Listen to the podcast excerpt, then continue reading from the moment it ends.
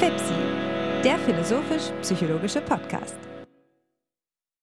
Heute zum Thema der psychologischen Beschreibungen. Herzlich willkommen, meine Damen und Herren, zur 52. Folge des Podcasts FIPSI, der sich mit der Beziehung zwischen Philosophie und Psychologie auseinandersetzt. 52 Folgen markieren in etwa ein Jahr. Es ist ungefähr die Jubiläumsepisode ähm, unseres Podcasts und ich freue mich wie immer darauf, diese Episode mit meinem lieben Freund Hannes Wendler sprechen zu dürfen. Guten Tag, Hannes. Hallo Alexander, es ist wie immer schön hier zu sein, ja, und es ist wirklich schon ein Jahr. Es fühlt sich sowohl kürzer als auch länger an, wenn ich ehrlich bin. Es fühlt sich von der Zeit, die verstrichen ist, chronologisch her kürzer an, als wäre es wie im Flug vergangen, aber von den geistigen Umwälzungen, die wir durchlebt haben, fühlt es sich doch an wie ein halbes Leben. Also ich denke, da hat sich viel getan und so auch im Wetter. das wir ja am Beginn der Episode gerne thematisieren. Es wurden uns seit gestern äh, zwei schöne Sonnentage geschenkt. Der Herr mag uns noch mehr davon geben. Aber lass uns zum Thema übergehen, Alexander. Wir haben uns ja heute vorgenommen, über psychologische Beschreibungen zu sprechen. Und wer weiß, vielleicht kommen wir auf die Erfahrung des Sonnenstrahls später zurück, aber das möchte ich dir überlassen. Dieses Thema ist eine Herzenssache für mich. In vielen meiner Lehrveranstaltungen komme ich auf es zu sprechen, das Thema der psychologischen Beschreibungen. Das ist ein Thema, das erst einmal ähm, unbedarft daherzukommen scheint, denn es ist wohl offensichtlich, dass jede Wissenschaft auf Beschreibungen angewiesen ist, dass Beschreibungen in allen Wissenschaften eine Rolle spielen.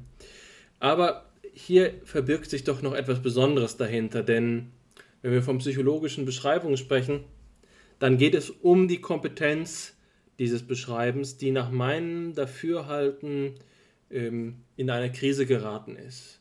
Die Fertigkeit, psychologische Sachverhalte zu beschreiben, kommt nicht ohne eine angemessene Vorbereitung, ohne einen angemessenen konzeptuellen Hintergrund in die Wirklichkeit und dementsprechend muss heute problematisiert werden, wie psychologische Beschreibung überhaupt gelingen kann. Aber das steht zugleich in einem Kontext, denn es wäre ein anderer Titel möglich gewesen für diese Episode und das ist nämlich der Titel Deskriptive Psychologie.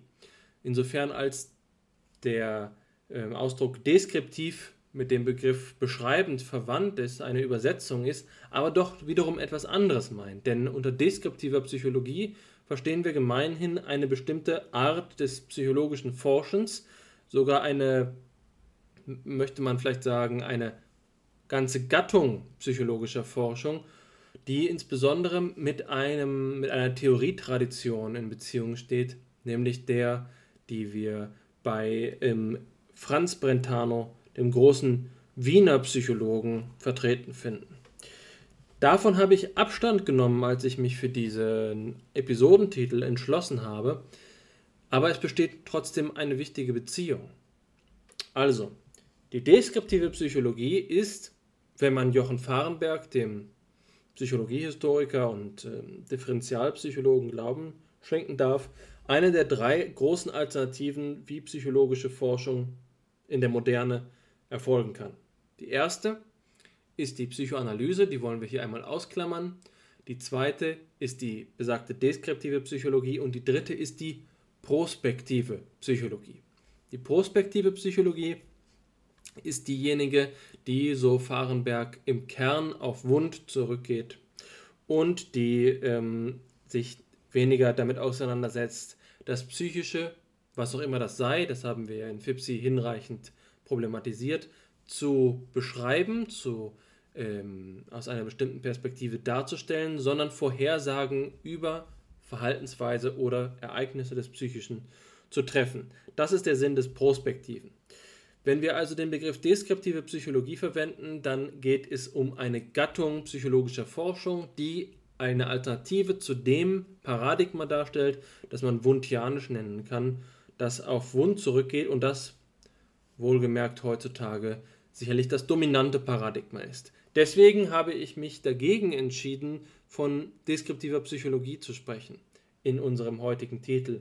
Es geht um die Beschreibung als eine Form des Zugangs, eine Form der Beziehung zu dem Feld des psychologischen, ähm, zu dem Feld der Psychologie.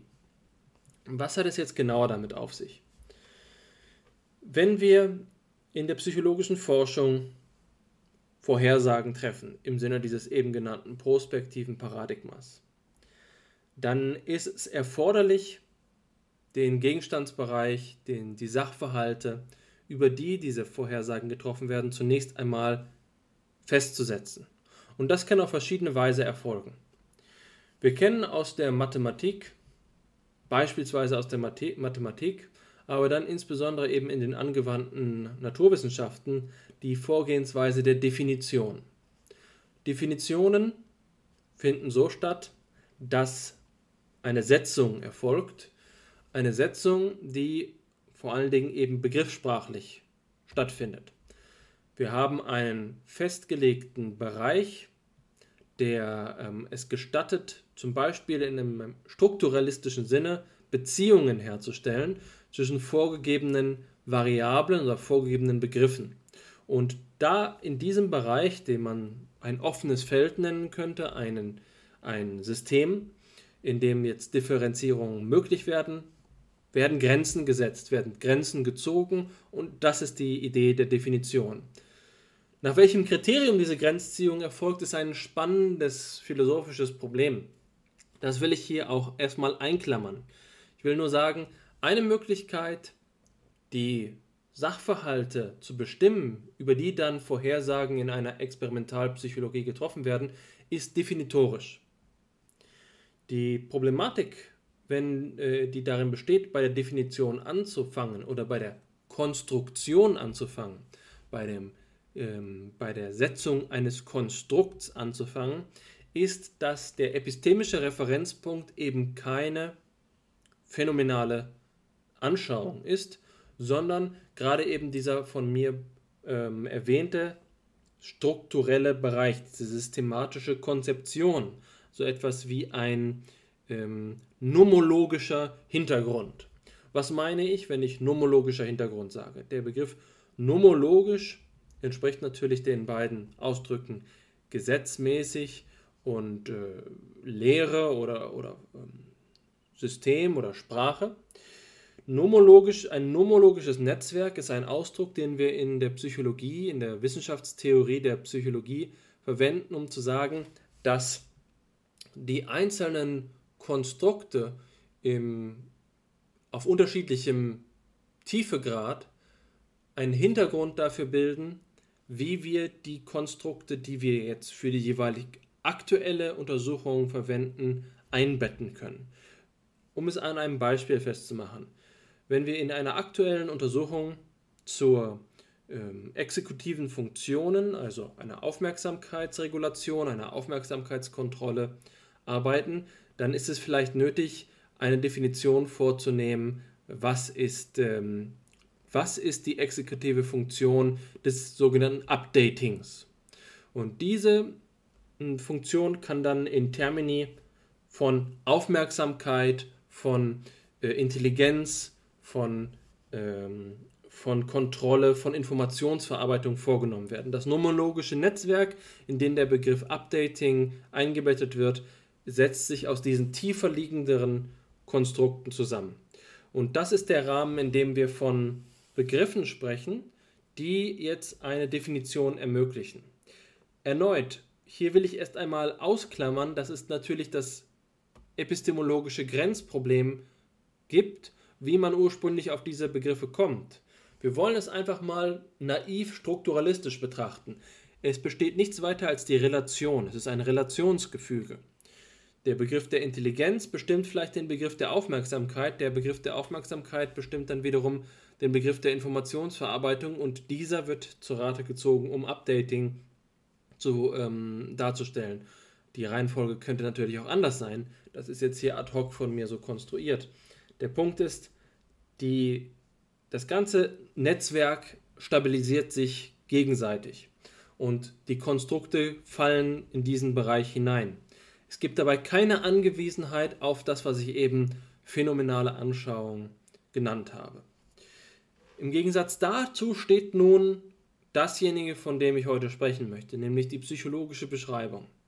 Psychologische Beschreibung ist ein entgegengesetzter epistemologischer Ansatz und diese Entgegensetzung ist von fundamentaler Bedeutung, denn auf der Seite, die ich jetzt eben beschrieben habe, auf der Seite der Definitionen, steht eine Vorgehensweise, die wir aus den Naturwissenschaften, aus den sogenannten Naturwissenschaften kennen, wie schon eben erwähnt. Sagen wir mal zum Beispiel in der angewandten Physik, in denen es möglich ist, Elementarteilchen zu setzen, äh, die in der theoretischen Physik vorkommen, um dann bestimmte äh, Vorgänge zu, äh, zu bestimmen, die in der angewandten Physik ähm, erfolgen. Also die Definition der Beziehungen zwischen den einzelnen Teilen, die gesetzt sind, ähm, basiert vollständig auf dem Netzwerk. Der Vorgang, den ich psychologische Beschreibung nennen möchte, hat eine ganz andere Pointe. Es geht eben nicht darum zu sagen, dass bereits ein, ich will einfach mal ganz frei und äh, frisch und fromm sagen, so einer idealistischen Konstruktion wie einem nomologischen Netzwerk, die äh, obendrein in einem hohen Maße auf Mathematisierbarkeit angewiesen ist, etwas entgegenzusetzen, nämlich die Idee der Beschreibung in einem emphatischen Sinne. Und das bedeutet, es gibt etwas Beschreibbares. Und hier ist schon einmal die ähm, Konfrontation klar. Auf der einen Seite haben wir das Definierbare als Setzendes. Was ich also der Beschreibung gegenüberstellen möchte, ist die Setzung. Und Setzung, da erkennen dann die Philosophinnen und Philosophen unter Ihnen bereits schon das Problem im Hintergrund. Setzung ist eben etwas, was Spontaneität betrifft. Während Beschreibung die genau entgegengesetzte in diesem kantianischen Netzwerk von Spontaneität und Rezeptivität die entgegengesetzte, den entgegengesetzten Stamm unseres äh, Erkenntnisvermögens betrifft, nämlich die Rezeptivität. Beschreibung erfolgt insofern, als wir von etwas affiziert werden. Und psychologische Beschreibung ist jetzt eben eine Affektion eine Rezeption von dem, was man genuin psychologisch nennen kann. Und das ist natürlich jetzt ein Kernproblem. Wenn wir, wie wir in den vorherigen Folgen von FIPSI dargestellt haben, die Gegenstandsfrage der Psychologie nicht ohne weiteres beantworten können, bleibt zunächst einmal offen, worum es sich hier halten soll. Wenn wir sagen, die Physik setzt sich mit der Materie, mit dem Stoff auseinander, dann sind physikalische Beschreibungen immer diejenigen, die sich auf genau diesen Sachverhalt des ähm, Stofflichen beziehen. Psychologische Beschreibungen haben diese einfache ähm, Kontextualisierung nicht. Es ist etwas anderes und dennoch ist es etwas, was in einem ganz offensichtlichen Maße und in einem ganz offensichtlichen sichtlichen Sinne möglich ist. Wir können zum Beispiel, und auch das haben wir in einer vorherigen Folge von FIPSI besprochen, introspizieren. Ich gebe ein Beispiel. Wir sprechen darüber, wie die Erfahrung ist, aufzuwachen. Ein Beispiel, was gerne in der Neurophänomenologie verwendet wird. Denken Sie, liebe Zuhörerin, lieber Zuhörer, denken Sie einfach einmal an den heutigen Morgen. Wie ist es gewesen? Was ist die erste Erfahrung, die Sie nach dem oder während des Aufwachens äh, gehabt haben? Ähm, das könnte zum Beispiel wie in meinem Fall äh, der Schrei eines Kleinkind, Kleinkinds gewesen sein. Oder nicht der, Schla äh, der Schrei, sondern vielmehr ein Geräusch, das von diesem äh, Kleinkind ausgegangen ist. Ein Säugling macht ein Geräusch. Wie strukturiert sich der Raum, den man wahrnimmt, ähm, wenn, man, mh, hm, wenn man so etwas hört? Ja? Ist es so, dass man sich darüber bewusst ist, ob man auf der linken oder auf der rechten Seite schläft? Ist man sich bewusst, ob die, der Kopf Richtung Tür oder Richtung Fenster zeigt? Oder ist es eher so, dass sich gewisserweise die eigene Lebenswelt auf diesen einen Punkt zusammenzieht? Das Kind könnte äh, unruhig sein, dem Kind könnte etwas geschehen sein. Äh, und die Orientierung beginnt nicht dabei, dass ich mir, mich zunächst einmal zwischen Decke und Boden, zwischen den vier Wänden, zwischen Lichtquelle und äh, Gravitation einordne, sondern mein ganzes Dasein ist vielleicht zunächst einmal im ersten Moment des Morgens, am ersten Moment des Aufwachens hingeordnet auf diese intersubjektive Beziehung zwischen Vater und Sohn. Das ist also etwas, was ähm, ein psychologischer Sachverhalt ist. Und die Analyse davon ist etwas, ähm, was darauf angewiesen ist, dass eine möglichst sachgerechte Beschreibung erfolgt. Diese Beschreibung ist das Thema der heutigen Episode und nach meinem Dafürhalten ist es nicht einfach so, dass wir von Hause aus, von äh, Natur aus oder aus unserer alltäglichen Einstellung zu unserem eigenen Leben oder zum Leben überhaupt dazu in die Lage gebracht sind, eine angemessene psychologische Beschreibung zu leisten.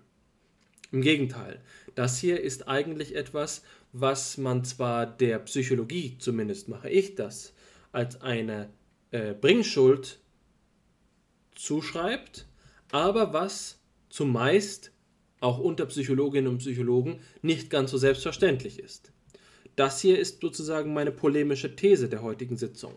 Ich behaupte, dass die Fertigkeit zu einer präzisen, adäquaten psychologischen Beschreibung heutzutage wegen der Art und Weise, wie psychologische Forschung entwickelt ist, wie sie artikuliert ist, wie sie strukturiert ist, nicht in dem angemessenen, für diese Herausforderungen angemessenen Maße entwickelt ist. Das impliziert zugleich, dass ich eine Ahnung davon habe, was hier jetzt Angemessenheit bedeuten würde. Das heißt, ich setze zugleich meinen Maßstab ähm, und das ist natürlich etwas, was gerechtfertigt sein will. Die Rechtfertigung, die ich für meinen Maßstab der psychologischen Beschreibung heranziehen möchte, ist der phänomenologische. Das haben Sie vermutlich schon äh, erwartet, das haben Sie sich vermutlich schon gedacht. Also, äh, ich glaube, davon überzeugt sein zu dürfen, dass die Art und Weise, wie Psychologinnen und Psychologen ihren ihr Gegenstandsbereich, die Sachverhalte, mit denen sie sich auseinandersetzen, äh, beschreiben könnten, phänomenologisch beschrieben werden kann. Das ist jetzt also eine Beschreibung auf einer zweiten Ebene. Wenn wir darüber sprechen, was die Phänomenologie für die Psychologie leisten kann, dann ist die äh, essentielle Vorstrukturierung des zu beschreibenden phänomenalen Feldes meines Erachtens eine Kernaufgabe. Und das sehe nicht nur ich so. Ähm, die sogenannte Gegenstandsphänomenologie als ein Bestandteil der phänomenologischen Bewegung, der historische Teil, der vor allen Dingen mit der Münchner Schule um Alexander Pfänder äh, oder Moritz Geiger verbunden ist, der sieht das ganz ähnlich. In der Psychologiegeschichte finden sich jetzt also zum Beispiel in den 1920er Jahren Abhandlungen wie Alexanders, Alexander Pfänders Einführung in die Psychologie, die genauso eine Position vertreten. Der Auffassung zu sein, dass die Phänomenologie dabei helfen kann, die psychologische Beschreibung zu ähm, leiten. Wie das konkret erfolgen kann, ist eine Frage, die ich jetzt zumindest für den Blick auf die heutige Sitzung etwas zurückstellen möchte. An vorderster Front geht es mir darum zu sagen, es gibt Maßstäbe, nach denen man beurteilen kann, ob eine psychologische Beschreibung gelungen oder nicht gelungen ist. Und das ist schon viel gesagt. Denn man könnte sich dem gegenüber ja so einstellen, zu sagen, dass die alltagssprachliche, die intuitive in einem schwachen Sinne, also die bloß einfallende, die gerade verfügbare Beschreibung schon immer gut genug sei und jede andere allenfalls gleichwertig wäre. Also, wie kann man überhaupt rechtfertigen, nach welchen Kriterien eine Beschreibung, die psychologisch ist, äh, ähm, beurteilt werden soll, wenn es das Kriterium, das in dem Fall der Physik gegeben ist, nämlich einer, eines klaren Gegenstandsbezuges, nicht so leicht verfügbar ist. Man könnte sich ja vorstellen, dass eine phänomenologisch informierte Beschreibung der Psychologie in einem höchsten Maße komplex und detailreich ist, aber dennoch falsch. Also, selbst wenn man den Anspruch einer Orientierung des psychologischen Beschreibungs an der Phänomenologie aufstellt, heißt es noch lange nicht, dass nur weil dieser Anspruch gestellt ist, er gleich gerechtfertigt ist. Das ist eine, ein Sachverhalt, den man eigentlich kaum auszusprechen braucht, weil er ähm, ähm, selbstverständlich sein sollte. Daraus ergibt sich aber eine entscheidende Konsequenz. Ähm, gerade weil man sieht, dass der Maßstab für psychologische Beschreibung fragwürdig ist, ergibt sich auch ganz klar, dass es hier Alternativen gibt. Und die offensichtlichste Alternative habe ich jetzt schon die ganze Zeit mit beschrieben. Und das ist die folgende. Psychologische Beschreibungen könnten einfach aus einer alltäglichen Perspektive erfolgen. Und deswegen will ich an dieser Stelle nochmal ein Argumentationsmuster wiederholen, das ich in der Vergangenheit von Fipsi meiner Erinnerung nach schon einmal dargestellt habe, weswegen es sich so verhalten könnte, dass man nicht eine systematisch informierte und auf beispielsweise philosophisch, philosophischem Grunde entwickelte äh, Beschreibung begünstigen sollte, sondern sich ähm, mit der alltäglichen Beschreibung begnügen ähm, könnte. Und das ist die folgende. Es ist nämlich die funktionalistische oder die pragmatische. Die Auffassung lässt sich so darstellen. Ich verwende einfach einmal den Begriff Common Sense im Sinne von gesundem Menschenverstand als die epistemische Fakultät, als das Epistem, der epistemische Vorgang, der Zugang, die Beschreibungsform, die uns ohne weiteres zur Verfügung steht, insofern als wir einfach nur Menschen in dieser Welt sind. Also Common Sense ist die Art und Weise, wie ich mich selbst beschreiben würde, bevor ich Psychologie studiert habe oder bevor ich mir philosophische Gedanken ähm, über mein Leben gemacht habe. Eine Art und Weise des Beschreibens, die nicht anspruchslos sein muss. Sie kann zum Beispiel durch so etwas strukturiert sein wie dasjenige, was die Psychologinnen und Psychologen Theory of Mind nennen. Die theoretische Überzeugung, die quasi theoretische Überzeugung, die wir entwickeln, insofern als wir unsere Mitmenschen beobachten. Wenn ich also in meiner Theory of Mind die Überzeugung äh, entwickelt habe, dass Menschen, die ähm, in, übermüdet sind, dass die zu weniger Konzentration imstande sind, dann ist das eine Quasi-Theorie, äh, die ich aus meinen Alltagsbeobachtungen heraus ohne methodischen Anspruch abgeleitet habe.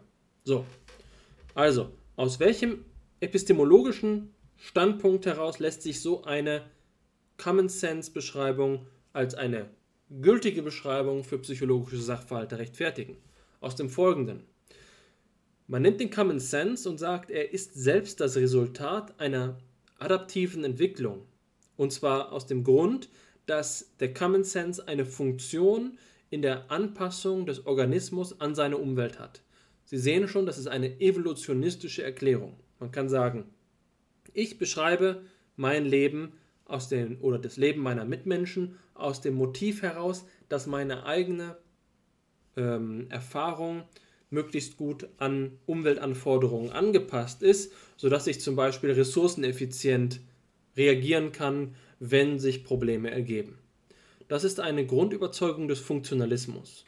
Aus der heraus lässt sich jetzt aber schlussfolgern, dass man sagt, wenn der Common Sense geistesgeschichtlich der Anpassung gedient hat, dann lässt sich auch sagen, dass Common Sense Beschreibungen wahrscheinlich adäquat sind, insofern als sie einfach an ähm, einer natürlichen Form der Anpassung gewachsen sind. Es braucht also gar nicht mehr als das. Und aus diesem Grund können wir uns einfach, wenn wir psychologische Forschung äh, betreiben, darauf verlassen, dass die uns ebenso aus dem Alltag vorkommenden Beschreibungen gerade gut genug seien. Das findet man nach meinem Dafürhalten, nach meiner Beobachtung, findet man genau diese Form der Beschreibung sehr häufig in zeitgenössischen ähm, Publikationen. Die Psychologie der Gegenwart verwendet Common Sense Beschreibungen und kann sich auf sie verlassen, insofern als sie der funktionalistischen Begründung wegen davon überzeugt sein kann, dass der Common Sense einer Anpassung an die tatsächliche Beschaffenheit der Welt dient oder sie realisiert. Und so ergibt sich, dass es eine Alternative zu dem gibt, was ich ursprünglich genannt habe. Ich habe gesagt, nach meinem Dafürhalten sollten psychologische Beschreibungen phänomenologisch informiert sein. Und jetzt ist die Gegenposition zu sagen, dieser methodologische Mehraufwand ist überflüssig, er könnte sogar gefährlich sein, denn solche äh, Methoden sind jetzt wiederum rational konstru konstruiert und unter Umständen verzerrt durch die ähm, eigenartigen idiosynkratischen äh, Theorietraditionen, die daran beteiligt sind. Und in Wirklichkeit ist das valideste Maß oder die valideste Art und Weise, psychologische Umstände zu beschreiben, gerade eben die, dass man sich auf den Common Sense verlässt. Ich will die Argumentation gegen, die, gegen den Funktionalismus hier ausklammern, weil wir sie schon geliefert haben. In der Geschichte von Fipsi oder in den vorherigen Folgen von Fipsi haben wir uns mit dem Evolutionismus auseinandergesetzt und die Infragestellung von Adaptionismus in der Psychologie bereits geliefert. Es sei an dieser Stelle nur so viel gesagt. Sich darauf zu verlassen, dass ähm, jede Form von Kognition immer auch schon eine Adaptive Cognition ist, eine sich anpassende und sich selbst optimierende Kognition, ist voraussetzungsreich, ist theoretisch hoch belastet ähm, und kann nicht ohne ausführliche metaphysische Vorannahmen gerechtfertigt werden. Im Gegenteil muss, müsste sich so eine Darstellung auch dagegen wehren, dass es diese oder jene Form von ähm, kognitiver Täuschung gibt. Ähm, sie wäre darüber hinaus vollkommen außerstande, ein Kriterium zu entwickeln, die eigenen Beschreibungen zu überprüfen weil sie in gewisser Weise intuitionistisch sich immer schon darauf verlassen müsste, dass die Beschreibung eben gerade gelungen sei. Es gibt also gar kein Kriterium, um gute von schlechten Beschreibungen zu unterscheiden. Es ist nach meinem Dafürhalten also diese funktionalistische Überzeugung, nachdem wir uns gerade auf, über, auf unseren Alltagsverstand, auf unseren Common Sense verlassen, eine fehlgeleitete, weil sie nicht dazu imstande ist, die, äh, ein Kriterium zu entwickeln, nachdem eine Beschreibung gültig oder ungültig ist. Sie macht sich also gerade dessen schuldig, was man fatalerweise in der Geistesgeschichte der Phänomenologie immer wieder vorgeworfen hat, nämlich des Intuitionismus, des blinden Vertrauens an die Intuition. Spannenderweise ist einer der wichtigsten Intuitionisten äh, Henri Bergson gewesen und äh, daran zeigt sich, dass Intuition, Intuitionismus selbst eben auch eine Auffassung ist, die man nicht einfach nur vom Tisch wischen kann oder polemisieren muss. Es gibt verschiedene äh, Darstellungen, auch einen bekannten russischen Namen, der mir jetzt gerade nicht einfällt, der sich um eine Systematisierung des Intuitionismus bemüht hat.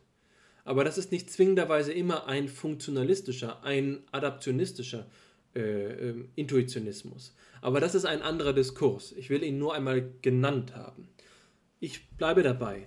Ich glaube, dass das Vertrauen an dasjenige, was wir in der Phänomenologie natürliche Einstellungen nennen, nämlich den Common Sense, die Alltagsperspektive, dass der unbegründet ist.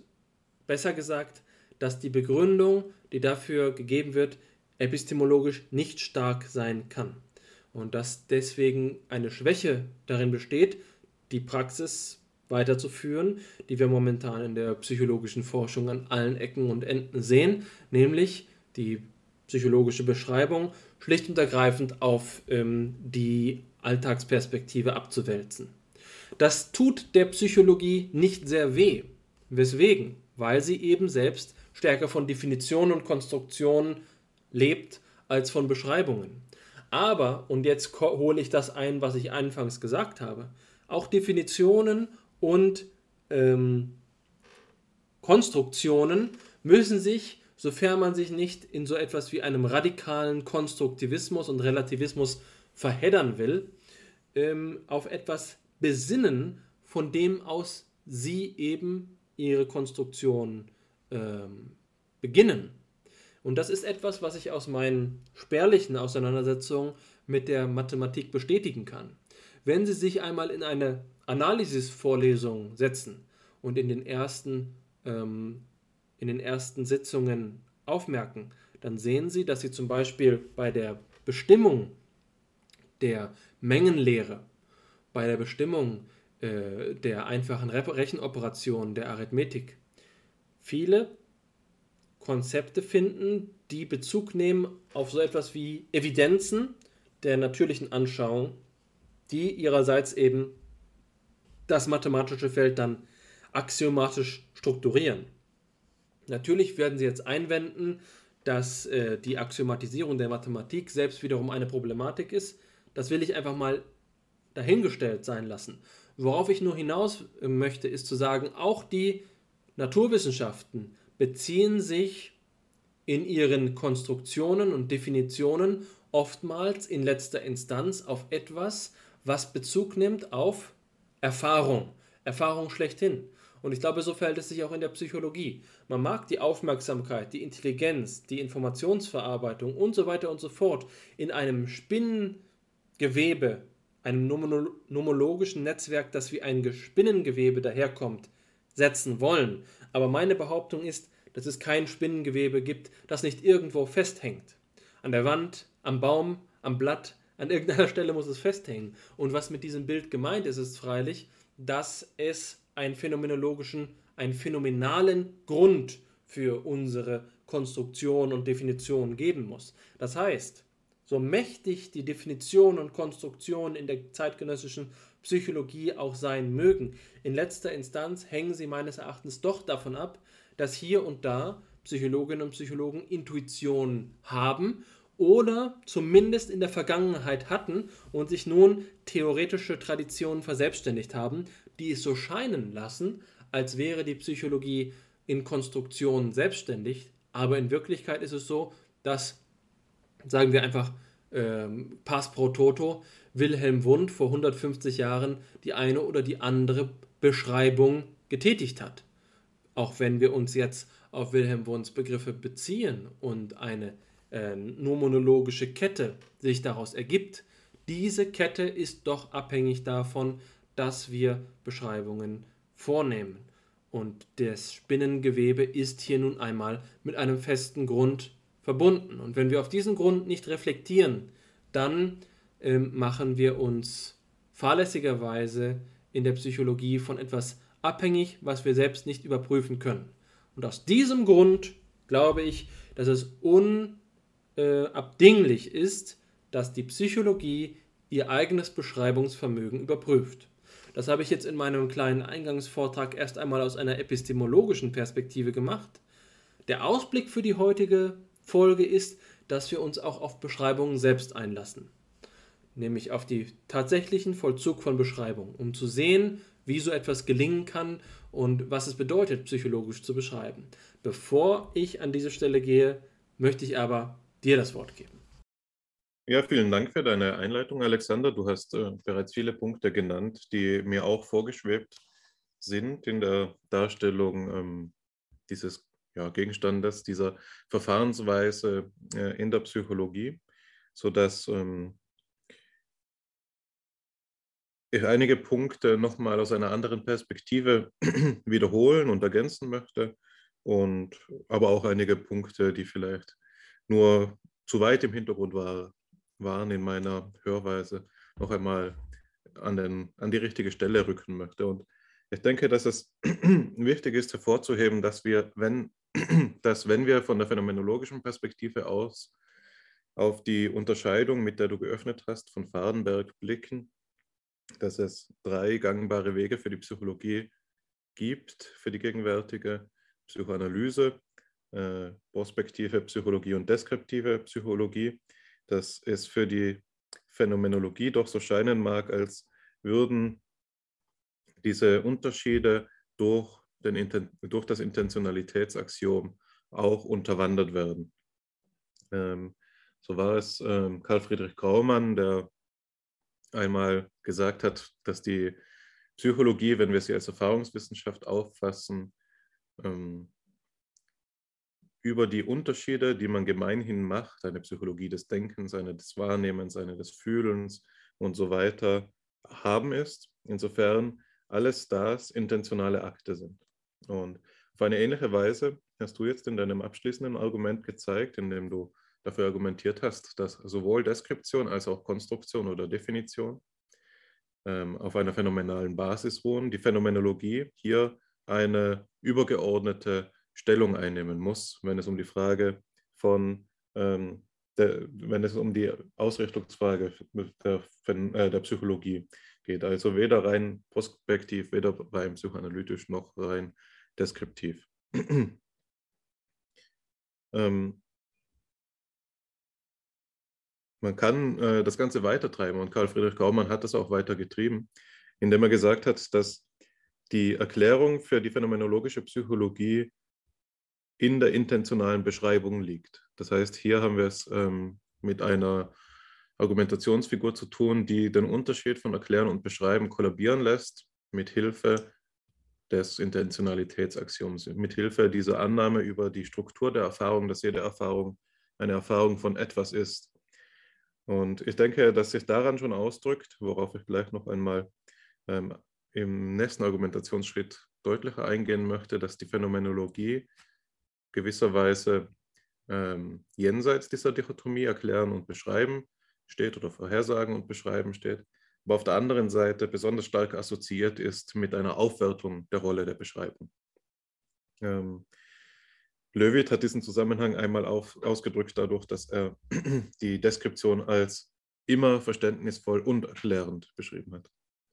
So, und jetzt geht es aber meines Erachtens nach vor allen Dingen darum, auch zu zeigen, dass die phänomenologische Reflexion auf den Gegenstand der psychologischen Beschreibungen ähm, nicht einfach nur äh, dogmatisch oder theoriegeladen ist, sondern dass es äh, hier auch um so etwas gehen muss wie eine theoriefreie ähm, oder zumindest eine sich der eigenen theoretischen Vorannahmen bewusste Art der psychologischen Beschreibung. Und das ähm, was damit gemeint ist, kann man am besten damit beschreiben, wenn man sich einmal vergegenwärtigt, dass das psychologische Beschreiben, so wie du es ja auch schon dargelegt hast, gewisserweise eine offene Haltung gegenüber den Phänomenen voraussetzt. Und nur dann, wenn wir offen sind und die Phänomene als das annehmen, wie sie uns erscheinen, versetzen wir uns überhaupt dazu in die Lage, sie auf ihre psychologischen Eigenschaften, auf ihre psychologischen Verhal äh, Sachverhalte und so weiter hin zu befragen und diese, ähm, diese dann in eine anschauliche Form zu bringen, sodass sie beschrieben sind. Und daraus kann man doch ähm, den Schluss ziehen, dass jede Beschreibung am Schein beginnen muss oder an der Erscheinung ansetzt. Also, also jetzt bin ich an dem Punkt, an dem du geschlossen hast. Es gibt diesen phänomenalen Grund, du hast von einer Wand gesprochen, ähm, es gibt diesen phänomenalen Grund der Beschreibung. Und ähm, der steht gewisserweise zunächst einmal dem gegenüber, was wir Konstruktion nennen. Aber es ist wichtig auch zu sehen, dass ähm, es verschiedene Arten der Beschreibung gibt. Also, und die Art der Beschreibung, auf die ich hinaus möchte, ist eine, für, die vielleicht für die phänomenologische Herangehensweise einzigartig ist. Bischof hat äh, 1988 auf einem Kongress der Deutschen Gesellschaft für Psychologie äh, gesagt, dass es nur eine auf diese Art und Weise annehmende und offene Haltung gegenüber den Phänomenen ist, die es uns gestattet, uns einzulassen auf die Erscheinungen selbst und sie zu berühren und zu durchstoßen, wodurch letztlich der Reichtum erschlossen werden soll, der allein in diesen in, in den Phänomenen liegt. Und jetzt hast du vorhin doch gesprochen davon, dass wir aufpassen müssen, nicht ähm, eine komplexe, anspruchsvolle, detailreiche äh, Beschreibung mit einer guten Beschreibung oder geradezu mit einer wahren Wiedergabe des Fachverhaltes zu verwechseln. Also noch die ausgefeilteste Beschreibung kann falsch sein, noch die ausgefeilteste Beschreibung kann am Phänomen vorbeigehen. Und gerade heute, wo wir ohnehin ähm, kritisch gegenüber dem sind, was man Verbosity nennen kann, ist es vielleicht gerade so, dass die detailreichsten ähm, Beschreibungen immer schon unter dem Verdacht bloßer, bloßen Literatentums gelangen.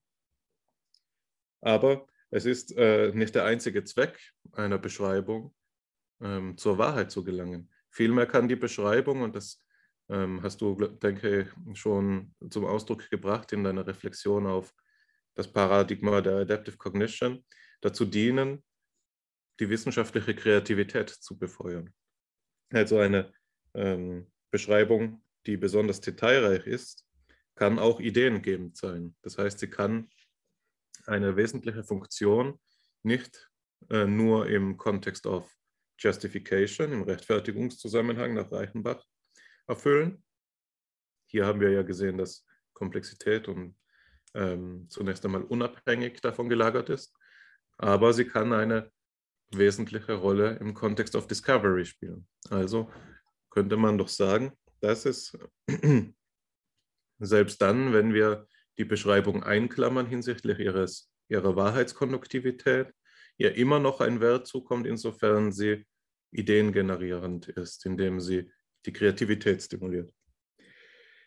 Und jetzt hast du davon gesprochen, dass wir uns dabei aber davor hüten müssen, die, äh, dem Idol der Alltagspsychologie äh, anheimzufallen und dass wir ähm, kritisch dem gegenüber eingestellt sein müssen, woher denn die Einfälle unserer Beschreibungen stammen.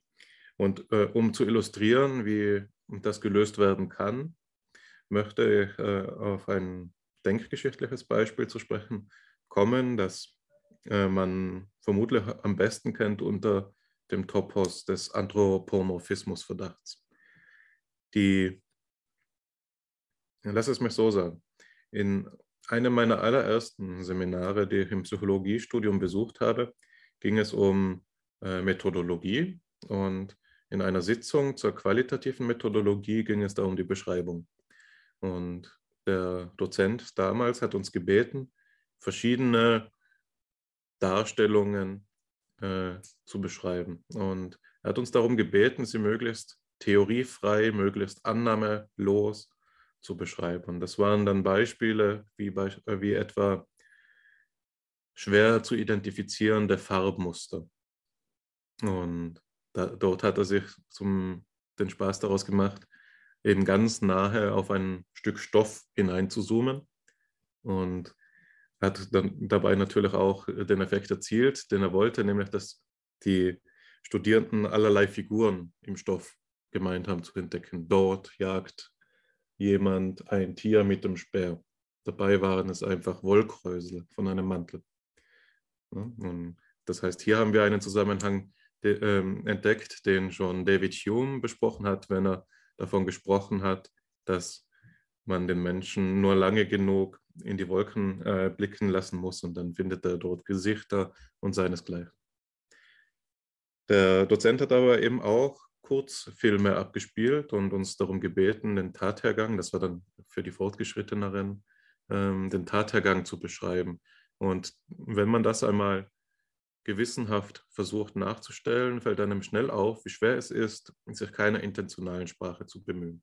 Mit intentionaler Sprache meine ich hier so etwas wie, dafür ist der Podcast jetzt gewiss nicht das beste Medium, um es einem jemandem nahezubringen. Aber stellen Sie sich vor, Sie greifen nach einem Glas.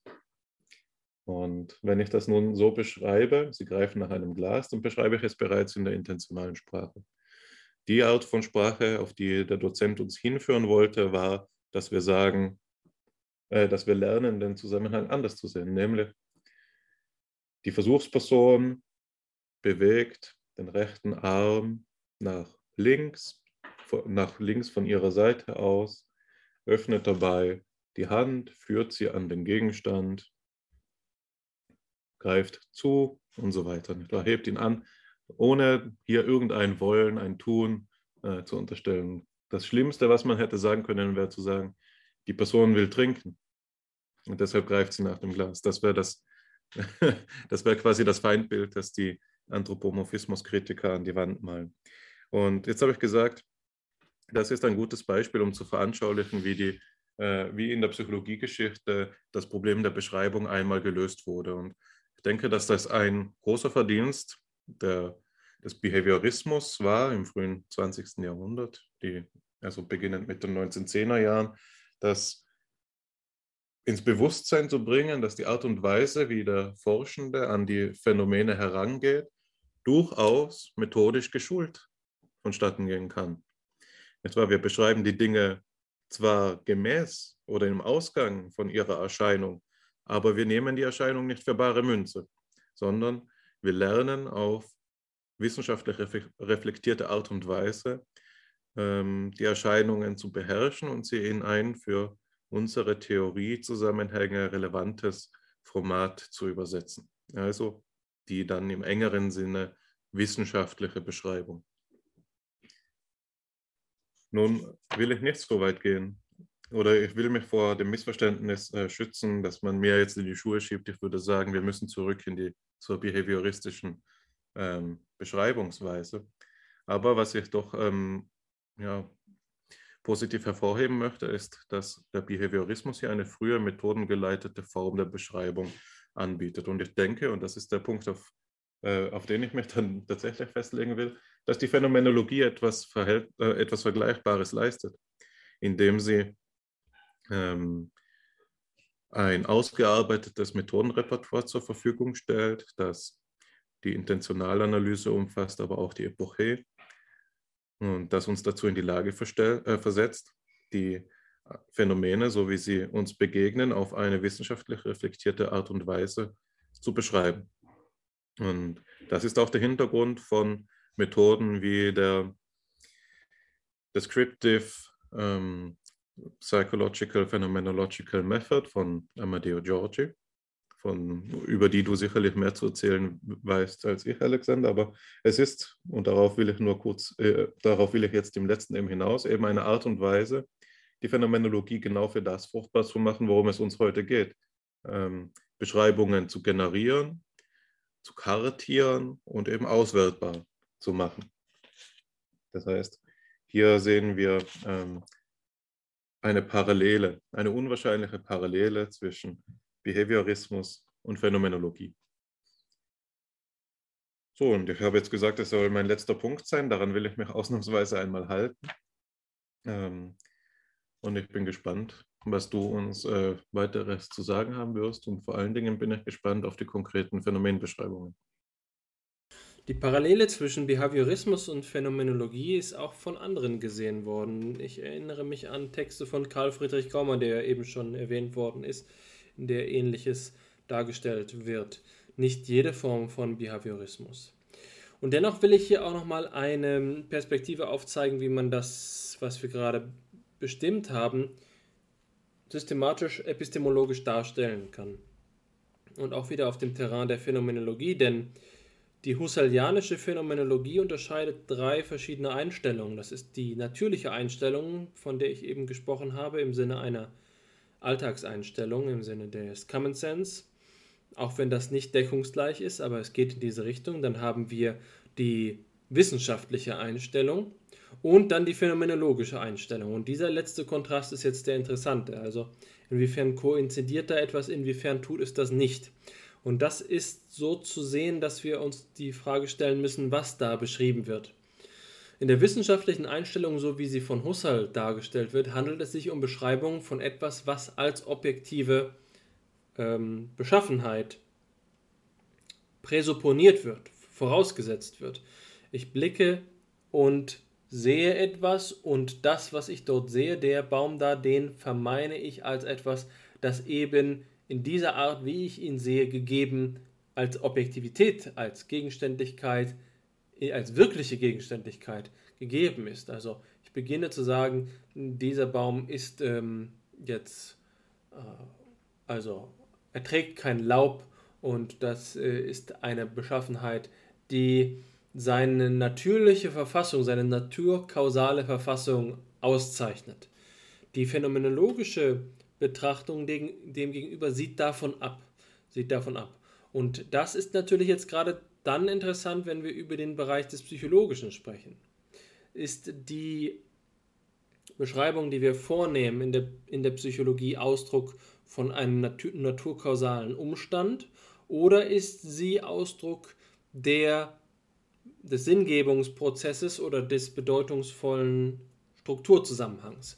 Und wenn sie das letzte ist, wie steht dieses im Verhältnis zum ersten? Wie ist die Beziehung zwischen bedeutungsvoller Gestaltung unserer, unseres horizontal erlebten, perspektivischen, subjektiven äh, Erlebnisraums oder unseres ähm, äh, Erlebnisflusses, unseres Erfahrungsstroms im Verhältnis zu dem, was wir unterstellen, dass es etwas sei, was dort manifest abläuft. Und ich kann nicht unterstreichen, wie wichtig diese Beziehung ist, um zu verstehen, was in den letzten 50 Jahren Psychologiegeschichte geschehen ist. Und das hat mit einem Umstand zu tun, und das ist ein Text, den ich auch schon in der Vergangenheit erwähnt habe, nämlich ähm, äh, Richard Nisbet ähm, und Timothy Wilsons Text äh, von 1977, der sich mit der Introspektionsfrage auseinandersetzt. Und die Argumentation, die dort vorgetragen wird, ist zu sagen,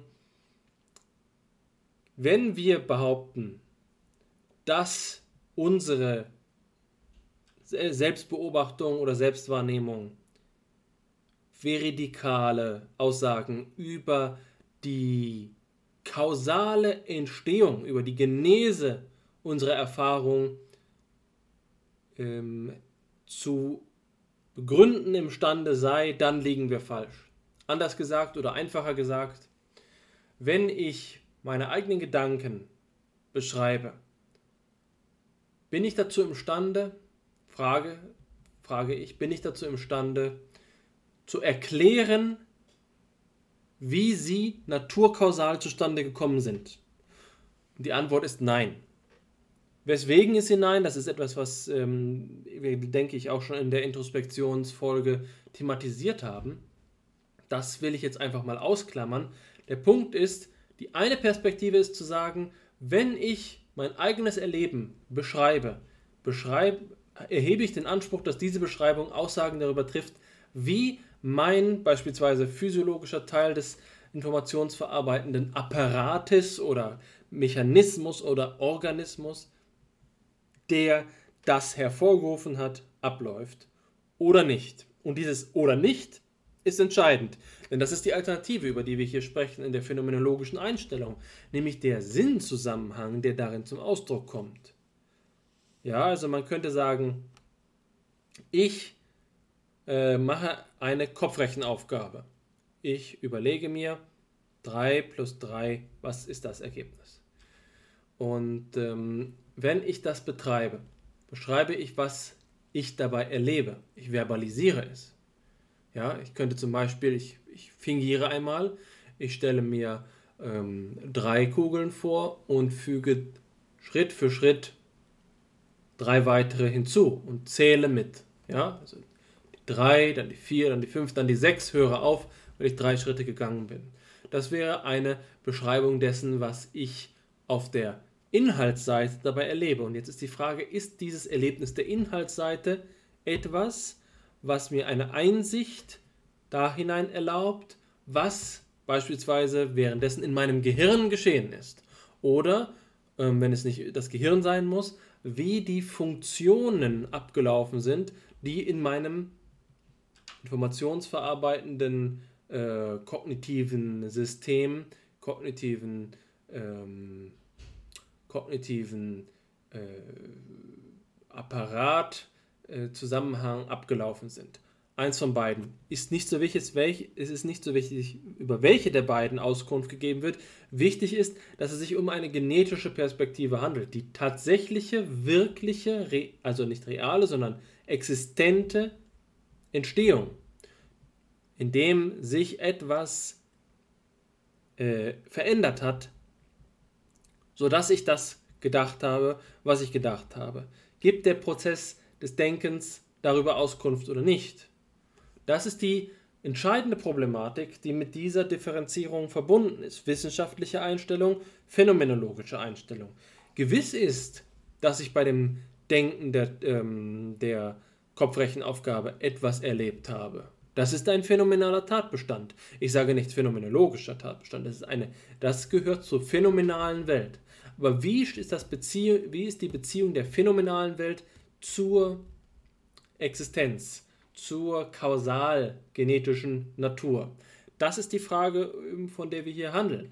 Man kann nun sagen, und so haben eben Nisbet und Wilson argumentiert, dass, weil sie, was seinerseits ein strittiges Argument ist, weil sie behaupten, dass unsere Selbstwahrnehmung keine Auskunft über die naturkausalen Prozesse geben würde, dass wir deswegen diese Art der Beschreibung aus der Psychologie austilgen sollten.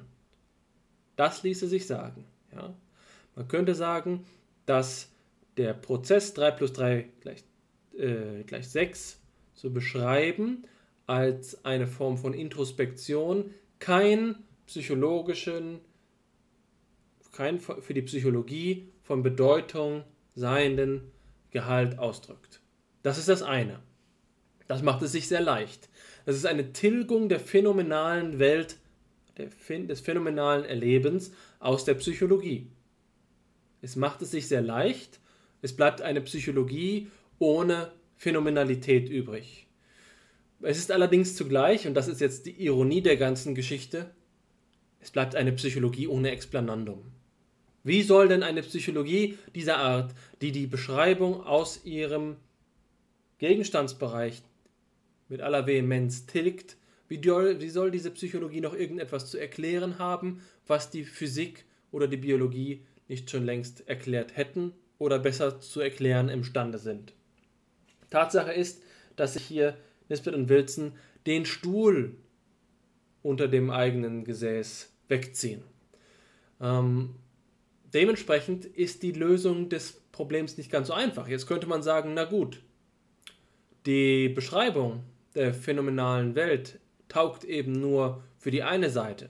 Es geht nur darum, das Explanandum zu bestimmen und dann äh, sagen wir, na gut, die Person hat 3 plus 3 gleich 6 gedacht. Das ist eine nach, unseren, nach unserer Auffassung der Mathematik zutreffendes Urteil. Äh, und das, die andere Person hat 7 geurteilt, das ist ein falsches Urteil. Was ist denn dann bitte der Unterschied zwischen den beiden Fällen? Dann sagen wir, nur auf der einen Seite interessieren uns die psychologischen Beschreibungen, auf der anderen Seite wiederum nicht. So. Das unterstellt jetzt aber, dass wir da einfach also äh, frei Schnauze, sage ich einfach mal, ins Unreine gesprochen, Korrelationen rechnen können und die, ähm, die Behauptung aufstellen können, dass wenn ein sinnvoll erlebendes Lebewesen ein Urteil fällt, dass dann der, der dazugehörende kognitive Apparat samt seiner physiologischen Grundlage irgendwelche Arten von Veränderungen zeigen sollen. Das unterstellt bereits, dass die physiologische Strukturveränderung, die dabei erfolgt ist, eine bestimmte, einen bestimmten Aufbau haben müsste. Und das setzt wiederum voraus, dass eine Kenntnis über die Beziehung zwischen phänomenaler Welt, phänomenaler Gegebenheit und Naturkausalität vorliegt. Ja? Also auch hier haben wir eine Präsupposition, eine Vorannahme über das Verhältnis von phänomenaler Welt und ähm, physiologischem Substrat oder kognitiver Funktionseinheit. Da sieht man sehr klar, dass, das, äh, dass die psychologische Beschreibung eben nicht so schnell getilgt werden kann, wenn man sich darauf einlässt, dass man nur die, ähm, die objektivistische Beschreibung zulässt. Es bleibt ein Surplus, wenn die Psychologie eigenständige Disziplin ist, wenn es tatsächlich einen Grund gibt, Psychologie zu betreiben, dann muss die phänomenale Welt darin ein Bestandteil sein. Und wenn die phänomenale Welt darin ein Bestandteil ist, dann ist es ein Problem und keine Selbstverständlichkeit, wie die Beziehung zwischen diesen Ebenen der physiologischen und der Funktion des funktionalen Substrats ähm, und der phänomenalen Erfahrung selbst vermittelt ist. Und damit haben wir den Salat. Das bedeutet, dass wir uns tatsächlich mit dem Wesen, mit der Struktur, mit dem Aufbau äh, der phänomenalen Welt beschäftigen müssen und ihrer Beziehung zu allem Weiteren, bevor wir psychologische Forschung mit einem vollständigen Erkenntnisanspruch betreiben können. Und genau diese Aufgabe stellt sich ja die Phänomenologie. Also, ähm, das ist etwas, bei dem wir jetzt sagen können, das Ausgangsproblem Alltagssprache und phänomenale äh, Beschreibung wird um die dritte Perspektive der objektivistischen naturwissenschaftlichen Beschreibung ergänzt und alle drei spielen ihre Rolle. Und die Beziehung zwischen allen dreien, das ist nicht so, dass wir sie glasklar vor Augen hätten und eine von der anderen abgrenzen können, austauschen können. Und deswegen glaube ich, dass du sehr äh, mit großem Recht darauf hingewiesen hast, dass die Akkuratesse, die Präzision der naturwissenschaftlichen Beschreibung von größter Bedeutung für die psychologische äh, Arbeit ist. Es ist nur wichtig, darauf zu sehen, welche Implikationen es hat. Und ähm, nach meinem Dafürhalten ist es eben so, dass es eine Art der psychologischen Beschreibung gibt, die, wie ich schon erwähnt hatte, am Ast sägt, auf dem sie sitzt. Und das ist der eliminative Materialismus, der eben durchaus mit der Auffassung zu vertreten ist, die ich gerade mit Verweis auf Nisbet und Wilson dargestellt habe. In den 70er Jahren, in denen die Computermetapher grassierte und eine allgemeine Euphorie der Naturalisten vorherrschte, der Physikalisten vorherrschte, war es durchaus denkbar zu sagen, die Psychologie arbeitet genau dann am präzisesten, wenn sie jede Art von phänomenaler oder alltagssprachlicher Beschreibung aus ihrem Repertoire austilgt. Dann bleiben eben nur noch die harten, objektiven, naturkausalen Grundprozesse übrig und es äh, ist auf diese Art und Weise möglich, die Maschinerie unter der Motorhaube des Geistes möglichst präzise darzustellen. Das hat sich aber eben genau aus dem Grund als ein Irrtum erwiesen, den ich schon genannt habe, nämlich dass dann kein Explanandum mehr übrig bleibt und in dem Moment, in dem man begreift, dass das Explanandum der Psychologie eben in das Feld, in das phänomenale Feld fällt, in dem Moment ähm, äh, wird das Ganze zu einer Schwierigkeit. Ja, man kann nicht, man kann diese Aufteilung, die ich gerade skizziert habe, zwischen phänomenalem Explanandum und naturkausalem Explanans nicht so leicht gestatten, wenn man sich nicht bestimmten naturalistischen Präsuppositionen, unhinterfragten Voraussetzungen über das Verhältnis zwischen genau diesen beiden Sphären hingeben möchte. Und das ist der Grund, weswegen psychologische Beschreibungen nicht einfach nur so etwas wie ein, ähm, äh, ein, ein Luxus sind, ein, ein Spiel, ein Spiel mit Worten, äh, so wie du es dargestellt hast, also die, äh, die, literar die literarische, das literarische Bonbon einer Beschreibung. Ja? Ähm, es ist im Gegenteil eine Schicksalsfrage. Es ist eine Schicksalsfrage, denn diese Problematik der Beziehung zwischen phänomenaler Welt und der, ähm, der psychischen äh, Konstitution oder besser gesagt der psychischen Genesis, der physiologischen oder funktionalen Genesis der Erfahrung, die hängt eben genau davon ab, dass wir dem auf den Zahn fühlen, was es mit der phänomenalen Welt überhaupt auf sich hat. Ich will das unterstreichen. Das ist ein Argument, was ich für entscheidend halte. Man kann, ich, ich fange anders an. Ich erinnere mich an ein schönes Zitat, ich kann es nicht mehr ganz rekonstruieren, wo ich es her habe. Ähm, das, sagt, das besagt, wann immer wir das Wesen des Menschen bestimmt zu haben glauben, so fällt es sogleich in die Schatten zurück. Das ist so ungefähr, was das Zitat besagt. Und ähm, das ist jetzt sozusagen ein Optimismus, dass sich hier etwas beständig entzieht, ein Entzug, von dem bereits Martin Heidegger gesprochen hat. Also äh, die, das Mysterium des Gegenstandes der Psychologie erhält sich selbst. Aber dann gibt es die Alternative. Und diese Alternative würde ich mit einem schönen Begriff aus der Phänomenologie äh, benennen, und das ist Wesensblindheit. Blindheit kann ein, ähm, ein Mangel sein, Blindheit kann aber auch in einem übertragenen Sinne eine Problematik der Einstellung sein. Manches Mal akzeptiert man, dass man etwas nicht sieht, so wie man die Scheuklappen akzeptiert. Entweder aus Gewohnheit oder aus Faulheit oder eben gerade aus der Bemühung, den eigenen Standpunkt zu immunisieren, anders gesagt, um es sich leicht zu machen. Und genau das kann auch der Fall sein, wenn wir die, ähm, das phänomenale Feld beschreiben. Wenn wir das phänomenale Feld oder Bewusstseinsfeld, um einen schönen Ausdruck von Aaron Gurwitsch zu verwenden, wenn wir das Bewusstseinsfeld beschränken auf eine, ich sage mal, Mund, dem für den Funktionalismus mundgerechte äh, Vielfalt äh, oder äh, Varianz von äh, Erfahrungen, dann ähm, schließen wir die Augen vor, dem, vor der eigentlichen Tiefe und Fülle der Erfahrung. Es ist also möglich zu sagen, dass sich das mit dem Erfahren, mit dem Erleben ja gerade eben so darstellt, dass es ganz wunderbar zu unseren Computermetaphern und zu unseren physiologischen Erklärungen passt. Die Kreativität fehlt mir nicht, um zu sagen, dass man zum Beispiel das Phänomen, sagen wir einfach halshalber und plakativerweise, der Liebe genau so darstellen kann, als ginge es dabei um nichts anderes, um ein höheres oder niederes Maß an Attraktion, an Attraktivität, das man ganz wunderbar dann korrelieren kann mit einem, sagen wir einfach mal, einem Liebeshormon, äh, Oxytocin oder wie auch immer, das dann mehr oder weniger stark ausgeschüttet wird. Natürlich kann man das phänomenale Feld genau so beschreiben, dass es reibungslos zu unseren physikalistischen, unseren physiologischen, unseren biologistischen Beschreibungen passt. Das ist dann eine Unterwerfung der psychologischen Beschreibung unter die Modelle, Konstruktionen und Theorien, die gerade nach dem vorherrschenden Paradigma zur Verfügung stehen.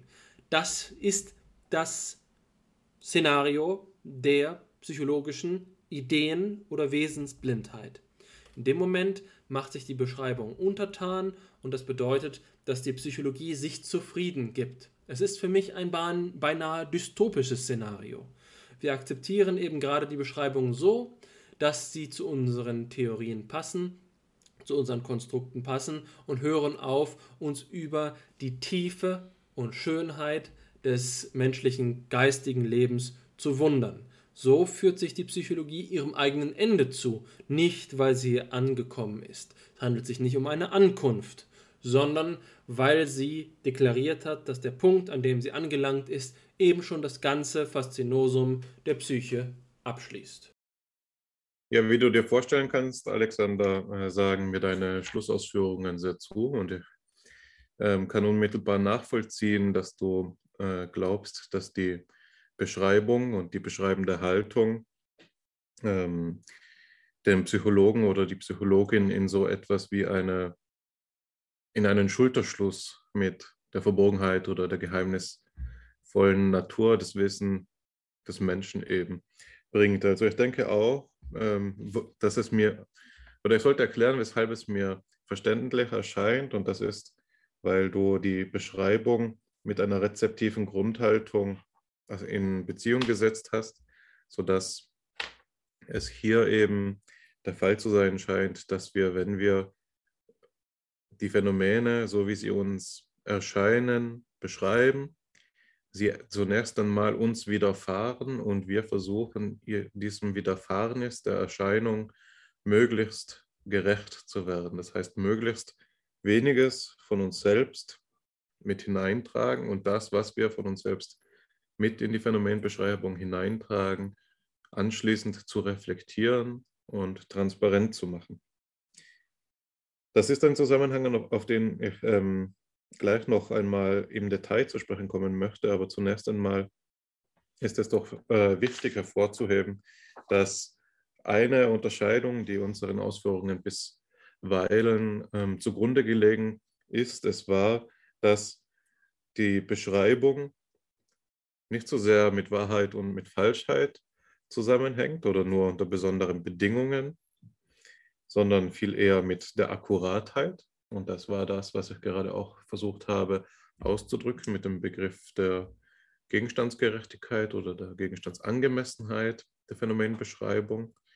Das heißt, das Phänomen in seinen wesentlichen ähm, Zügen tatsächlich auch zu treffen. Und wenn es sich nun eben so verhält, dass das, dass das Phänomen, das beschrieben werden soll, das Wesen des Menschen ist, dann muss diese beschreibende Haltung, die einen in Verbindung setzt mit der ge geheimnisvollen Natur des Wesens des Menschen, ebenso einen dazu in die Lage versetzen, das Geheimnisartige Teil der Beschreibung werden zu lassen. Das heißt, hier haben wir eine Doppelfunktion der Beschreibung. Die Beschreibung durch ihre rezeptive Art lässt uns mit den Phänomenen, so wie sie uns erscheinen, resonieren. Sie ähm, stellt eine Verbindung her und auf der anderen Seite ähm, ist es die Beschreibung, die das Phänomen, so wie es erscheint, und der Entzug ist eben eine, ein Modus der Erscheinung, zum Ausdruck bringt. Also hier bin ich ganz bei dir und ganz bei der Zusammenfassung, wie du sie äh, von Heideggers ähm, Ausführungen aus Was heißt Denken getroffen hast. Also, dass das Wesen des Menschen darin besteht, ein Zeigender zu sein, weil er sich entzieht. Das könnte auch genau, genauso gut wie irgendwo anders her könnte das Zitat, von dem du gesprochen hast, dass das ähm, Wesen des Menschen, sobald man es einmal meint, bestimmt zu haben, sich ins Dunkel zurückzieht, von Heidegger stammen. Es ist ja letztlich ein Ausdruck dieser stehenden Rede der philosophischen Anthropologie, die ähm, inspiriert ist durch das äh, Wort von Nietzsche, dass der Mensch das nicht festgestellte Tier ist. Jetzt wollte ich aber so vorgehen, dass ich diese Art der Beschreibung kontrastiere, konterkariere mit äh, einer Eigenschaft, wie sie der wissenschaftlichen Erklärung ähm, beigelegt wird. Und das ist die Eigenschaft, dass eine gute Erklärung überraschend ist. Eine gute Erklärung ist eine Erklärung, die eine große explanatorische Distanz, wie man sagt, zurücklegt. Wenn man ähm, Erklärungen so auffasst und so bewertet, drückt man damit aus, dass man sich dem galileischen Weltbild verpflichtet fühlt, in dem die Wissenschaft, die etwas erklärt, hinter den Schein zurückgeht und äh, den Blick des Forschenden für die eigentlichen Zusammenhänge der Wirklichkeit eben öffnet. Und so ist es eben so, dass eine Erklärung, die zwei auf den ersten Anschein hin unwahrscheinliche Dinge in Zusammenhang bringt, ähm, uns begeistern kann. Häufig ist es doch so, dass wenn wir, wenn wir beispielsweise hören, Erstgeborene sind im Durchschnitt intelligenter, dann ist das etwas, das nicht selbstverständlich ist, sondern es ist etwas, das uns überrascht und dadurch auch das Interesse weckt. Und dieser entwicklungspsychologische Befund kann nun auf die verschiedensten Weisen erklärt werden. Eine Erklärung, wie sie der berühmte Psychologe, und jetzt werde ich mich mit dem Namen wieder mal schwer tun, Zajong, Zajong getroffen hat, war eben die Erklärung des intellektuellen Klimas. Und da sagt er, die Intelligenz eines Kindes ist eine Funktion des intellektuellen Klimas, das sich als äh, der Durchschnitt der äh, Intelligenzen einer Familie ähm, darstellen lässt. Also wenn man zwei durchschnittlich intelligente Elternteile hat, beide mit einem IQ von 100 und ein, die ein Kind äh, gebären, ein Einzelkind, das auf die Welt kommt mit einem IQ von 0, dann ist das intellektuelle Klima zum Zeitpunkt der Geburt ähm, 200 durch 3, also 66,6 periodisch. Und das ist das Klima, in dem das Kind heranwächst. Äh, und nun ist es so, wenn wir sagen wir, ein Jahr später kommt das nächste Kind auf die Welt und das erste hat bis zu diesem Zeitpunkt einen IQ von 10, wohingegen die Eltern immer noch einen IQ von 100 haben. Dann haben wir hier ähm, ein intellektuelles Klima von 210 durch 4, was mir jetzt äh, schwerfällt, im Kopf auszurechnen. Aber was klar ist, ist, dass die Zahl geringer ist als die beim Erstgeborenen, sodass äh, sich ein eine Diskrepanz ergibt zwischen dem ähm, intellektuellen Klima, in dem der Erstgeborene aufgewachsen ist, und dem, in dem der Zweitgeborene aufgewachsen ist. Und das ist eine Art und Weise, diesen, diese große explanatorische Distanz durch Zusammenhänge ähm, zu erklären, die zunächst einmal mit dem, wie wir Intelligenz für gewöhnlich verstehen, nicht das Geringste zu tun haben, sondern die Intelligenz wird verstanden durch etwas ja beinahe äh, Koinzidentes, durch etwa durch einen Strukturzusammenhang, der sich mit logischer Notwendigkeit aus der Anzahl der anwesenden Personen ergibt. Das heißt, eine so inhaltsarme Erklärung, wie sie nur möglich ist, die dadurch aber gerade durch diese inhaltsarme Armut ähm, eine, einen quasi universalen Status erlangt. Ja, Alexander, Du schreibst mir gerade, dass der IQ, äh, dass das intellektuelle Klima für den Zweitgeborenen im Beispiel 52,5 äh, war. Vielen Dank. Ähm, es ist also somit ähm, siebeneinhalb Punkte geringer als beim Erstgeborenen, sodass wir 2,5 Punkte intellektuelles Klima Nachteil ähm, verzeichnen. Ja, jetzt habe ich es falsch gesagt. 7,5 Punkte Nachteil verzeichnen müssen. So, aber dieses ganze Beispiel sollte jetzt dazu dienen, den Unterschied von Erklärung und Beschreibung zu illustrieren.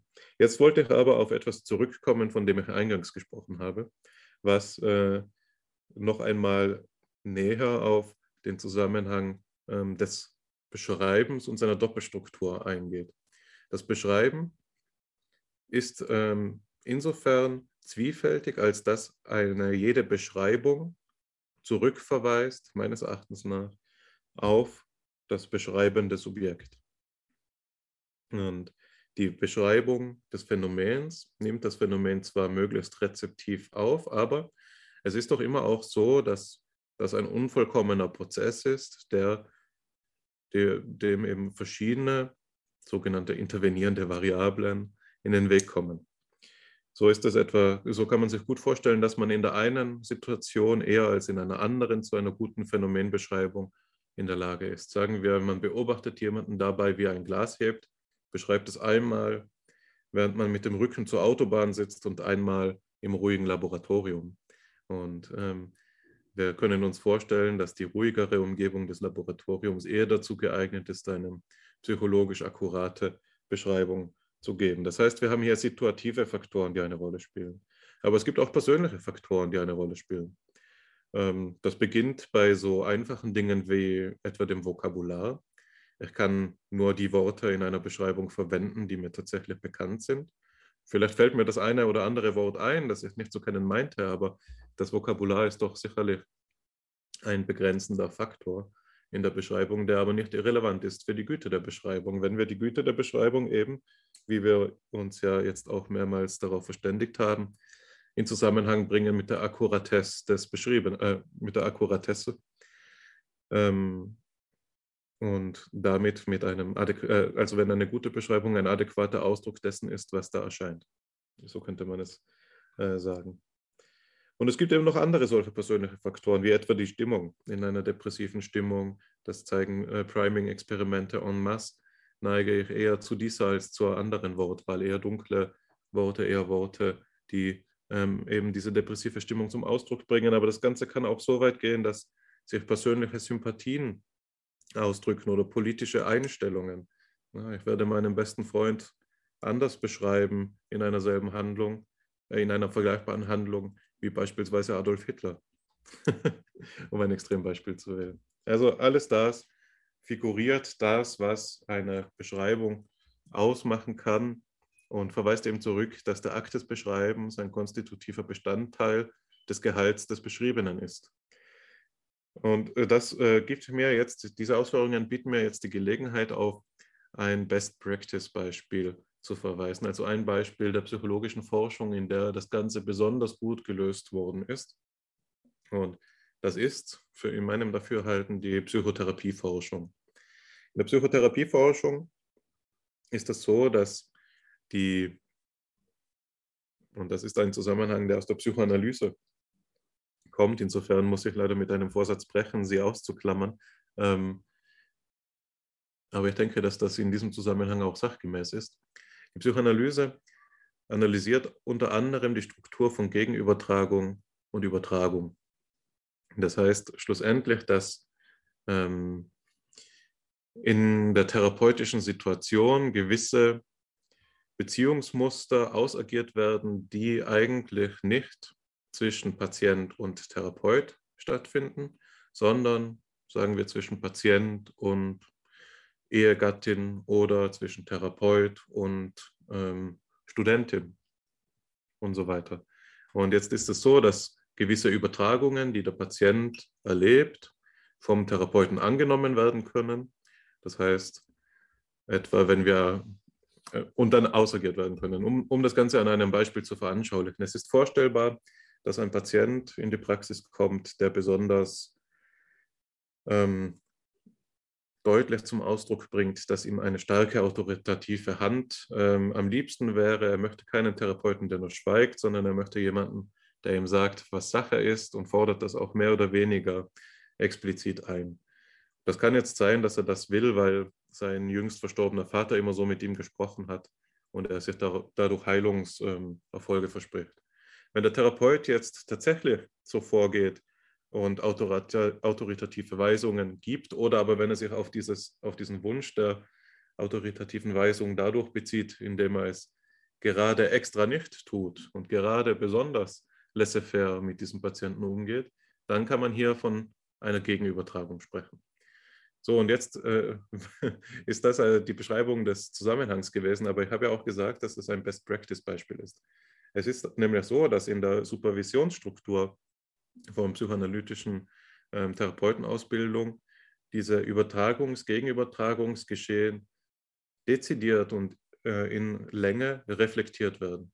Und äh, ein großer Sinn, weshalb ähm, große Anteile der Therapieausbildung Selbsterfahrung äh, beinhalten, ist gerade die eigenen Neigungen zur Gegenübertragung kennenzulernen und gewinnbringend in, in den therapeutischen Prozess. Und dazu gehört eben auch die Phänomenbeschreibung der Erstpräsentation beispielsweise, also wie der Patient zum ersten Mal in der Praxis ankommt, ähm, zu, ähm, durchzuführen.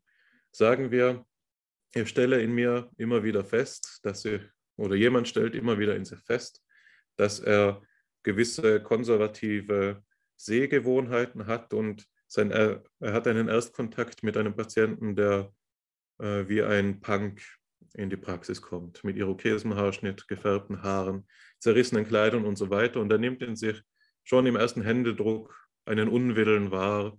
Und ähm, dann ist das auch noch ein Patient, der jetzt über depressive Verstimmungen klagt und eigentlich hört der Therapeut nur eine Litanei und wünscht sich, dass der Rebell doch sehe, dass all die Probleme, an denen er leidet, schon von seinen Ahnen dreimal intensiver durchlitten worden waren und so weiter. Das heißt, hier hätten wir einen Fall von Gegenübertragung, in dem die persönliche Disposition des Therapeuten der adäquaten Phänomenbeschreibung im Weg steht. Genau bis zu dem Punkt, wo der Therapeut sich eben bewusst wird, dass er ähm, immer, immer schon und in, zu anderen Gelegenheiten eben solche Sehgewohnheiten hatte, solche Beschreibungsgewohnheiten hatte und äh, das Ganze sozusagen überwindet durch diesen selbstreflexiven Akt. Jetzt ähm, habe ich mir selbst zugehört und ich denke, dass ich dieses Beispiel ähm, breit genug gemacht habe, aber es setzt auch in einer gewissen Weise die Bühne für unser erstes Material.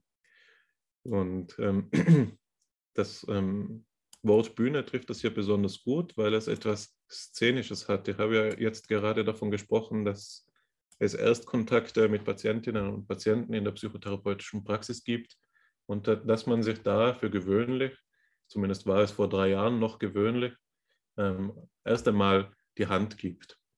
Und da ich weiß, dass das erste Material ähm, eines deiner Expertisegebiete betrifft, Alexander, und ich den vor allen Dingen den Autoren nicht sonderlich gut kontextualisieren kann, würde ich vorschlagen, dass ich an dieser Stelle dir äh, gleichzeitig mit dem Beispiel die Bühne übergebe. Danke. Ich trete auf die Bühne und äh, spreche über Jan van den Berg, einen ähm, niederländischen Psychiater, der dafür bekannt geworden ist, dass er die phänomenologische Psychiatrie und Psychotherapie vorangetrieben hat. Er gehört zu dem Umfeld der ominösen Utrechter Schule, die ich in der Vergangenheit schon eingeführt habe, in Fipsi, als wir über die Rolle der Phänomenologie in der Psychologie gesprochen haben. Jan Vandenberg ist jemand, der der, äh, der, der Utrechter Schule der Phänomenologie insofern zuzuordnen ist, als dass ohnehin eine, eine eher, ein eher lockerer Verbund von interdisziplinären Wissenschaftlerinnen und Wissenschaftlern gewesen ist, bei denen eben die ähm, Historiker sich auch streiten, ob es wirklich eine Utrechter Schule gegeben hat oder ob es mehrere gegeben hat, die ähm, koinzidierten und irgendwie miteinander zusammengewirkt haben oder sogar gar keine gegeben hat. Denn ähm, im Kern ist der Teil der Psychologen, die damit gemeint sind, eben vor allen Dingen äh, Frederik Beutendijk, der selbst nicht wirklich Experimentalpsychologe gewesen ist, allenfalls theoretischer Psychologe und äh, Johannes Linsroten, der früh verstorben ist. Und Vandenberg war eben jemand, der mit diesen Leuten zusammengearbeitet hat und auch so in dieser Publikation, aus der die Passagen stammen, die ich jetzt gleich vorlesen möchte, hm. aber der selbst eigentlich kein ähm, Psychologe gewesen ist, sondern Psychiater. Er hat eine wichtige Abhandlung mh, hm, veröffentlicht über die äh, phänomenologische Psychiatrie, a Phenomenological Approach to Psychiatry. Und das äh, ist recht früh erschienen, in den 1950er Jahren, aber eine äh, für die Psychiatrie doch relevante historische Quelle. Allerdings ist die phänomenologische Psychopathologie der Gegenwart eher abständig von der Utrechter Schule. Im Mittelpunkt der Utrechter Schule stand der Situationsbegriff und so ergibt sich auch der Titel dieses Sammelbandes hier. Ähm, Begegnung ist der deutsche Titel. Es geht um die Situation, in, ähm, in der man sich begegnet. Eine Sammlung von verschiedenen Beiträgen. Namhafter Vertreter, zum Beispiel von Gebsattel, hat, glaube ich, veröffentlicht. Plessner hat, glaube ich, in dem Band auch etwas veröffentlicht.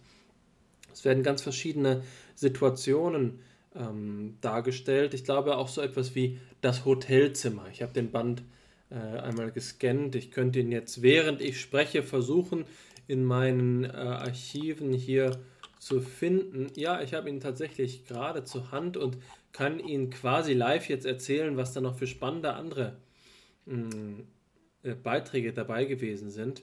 Also zum Beispiel haben wir hier zur Psychologie des Neulings oder The Initial Stages of Social Contact. Äh, von Gebsattel schreibt über numinose Ersterlebnisse. Und der wichtige Psychiater Kurt Goldstein, der für die Psychologie, äh, für die Phänomenologie eine wichtige Bezugsperson gewesen ist, schreibt über das für mich jetzt auch sehr schöne Thema. Ich habe den Aufsatz auch mal gelesen vor geraumer Zeit. Das Lächeln des Kindes und das Problem des Verstehens des anderen Ich. Hm. Der erwähnte Plessner müsste hier auch noch vorkommen. Und zwar ist das der Name Unsere Begegnung. Der, der Aufsatz trägt, trägt den schönen Namen Unsere Begegnung. Und wer ist uns? Das ist Helmut Plessner und Frederik Beutendijk, zu dessen Ehren dieser Sammelband veröffentlicht worden ist. Denn Plessner ist als äh, Flüchtling bei Beutendijk, damals glaube ich noch in Antwerpen und noch nicht in Utrecht, untergekommen in der Zeit der Herrschaft des Nationalsozialismus in Deutschland. Also hier haben wir einen ausgesprochen spannenden Band, der zeigt, wie eng Psychologie und Phänomenologie in den 1950er Jahren in den Niederlanden verbunden waren. Eine Person, die ich noch erwähnen möchte, ich, während ich es hier gerade parallel lese, ist äh, Stefan Strasser, der österreichische, der österreichische phänomenologische Psychologe. Jemand anderes, Erwin Strauß, der in die äh, Vereinigten Staaten emigriert ist. Strasser schreibt Gedankensplitter zu einer Phänomenologie des Scheidens. Strauß schreibt der archimedische Punkt. Ausgesprochen spannende Namen. Ich kann nicht ab, da bin ich zu sehr Historiker, ich muss die Namen noch nennen. Adolf Portmann schreibt in diesem Band und äh, äh, zum Beispiel auch Hermann Plügge. Äh, diese Namen sind versammelt in diesem Band, äh, ausgesprochen lesenswert. Eine Abhandlung aus dem Jahr 1957. Und ich möchte jetzt an dieser Stelle eine Passage ähm, zitieren aus der Arbeit von Jan Vandenberg, die sich mit dem Händedruck auseinandersetzt. Vandenberg als Psychiater, der den Händedruck als Erstkontakt mit dem Patienten, mit der Patientin beschreibt.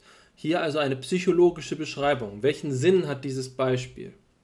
Es geht mir nicht darum zu sagen, dass das jetzt hier ein normatives Exempel ist. Es ist nicht paradigmatisch.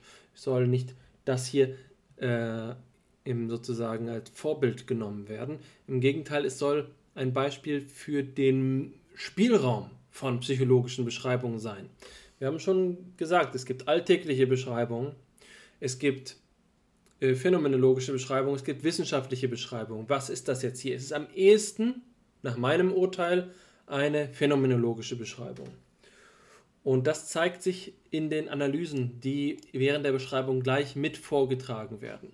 Und das führt uns an den Punkt, den du selbst schon erwähnt hast. Was ist die Beziehung zwischen Erklärung und Beschreibung? Kann man so äh, Reihen, wie sich das Diltai am, am, am grünen Tisch überlegt hat, Beschreibung und Erklärungen trennen. Nein. Und äh, das würde auch ihr Diltai Unrecht tun, wenn man ihm unterstellte, dass er, wenn er von erklärender und beschreibender Psychologie gesprochen hat, damit gemeint habe, dass man die methodologisch scheiden müsse. Das geht allenfalls bei Windelbands Begriff von ideografischer und nomothetischer Form der Psychologie. Darüber haben wir auch schon in der Vergangenheit von Fipsi gesprochen. Aber auch da ist es nicht so einfach. Deswegen ist es eben gerade nicht so, dass wir es jetzt so wiederfinden, wie wir im Deutschunterricht die Inhaltsangabe gelernt haben. Die Inhaltsangabe, die immer im Präsens ist und niemals wertend oder urteilend äh, abläuft. Nein, das ist hier eine Beschreibung, die analytisch ist, die gleichzeitig interpretativ sein kann, bei denen sich verschiedene Ebenen durchmischen. Insofern aber gleichzeitig unterstellt werden muss oder zumindest ho hoffnungsvoll ausgedrückt werden muss, dass man dem Analysanten, der Analysanden zutraut, diese Ebenen zu trennen. Ja? Also manchmal ist es eben in der Rhetorik einer, eines, einer Analyse so, dass es erforderlich ist, in der Interpretation schon voranzuschreiten, bevor man die Beschreibung fortsetzen kann. Das ist also eine hermeneutische Eigendynamik. Das ist das, worauf ich hinaus möchte. Psychologische Beschreibung ist auch eine Frage einer fachlichen psychologischen Hermeneutik. Und Hermeneutik ist eben keine Frage einer bloßen Anwendung, einer Beschreibungsmethode mit größter äh, formalistischer Präzision, sondern solche Beschreibungen müssen teilweise eben auch gegenstandsangemessen manchmal sich der jeweiligen äh, Herausforderung des phänomenalen Bestandes anpassen. Aber so viel nur vorweg. Ich möchte mich jetzt der Beschreibung zuwenden. Das ist das erste Mal, glaube ich, dass äh, eine dreiseitige Quelle verlesen werden wird. Sie ist ihrerseits kein zusammenhängender Text, sondern das sind verschiedene Textteile, die ich so geordnet habe. Aber ähm, das wird sich gleich zeigen. Ich hoffe, dass wir das schön diskutieren können, aber ich halte es für klug, wenn, wenn ich es erstmal einmal vorlese, um einen Eindruck zu geben, wie diese Beschreibung abläuft. Wichtig ist für mich gleich von Anfang an, dass das Phänomen erst einmal zur Kenntnis genommen wird.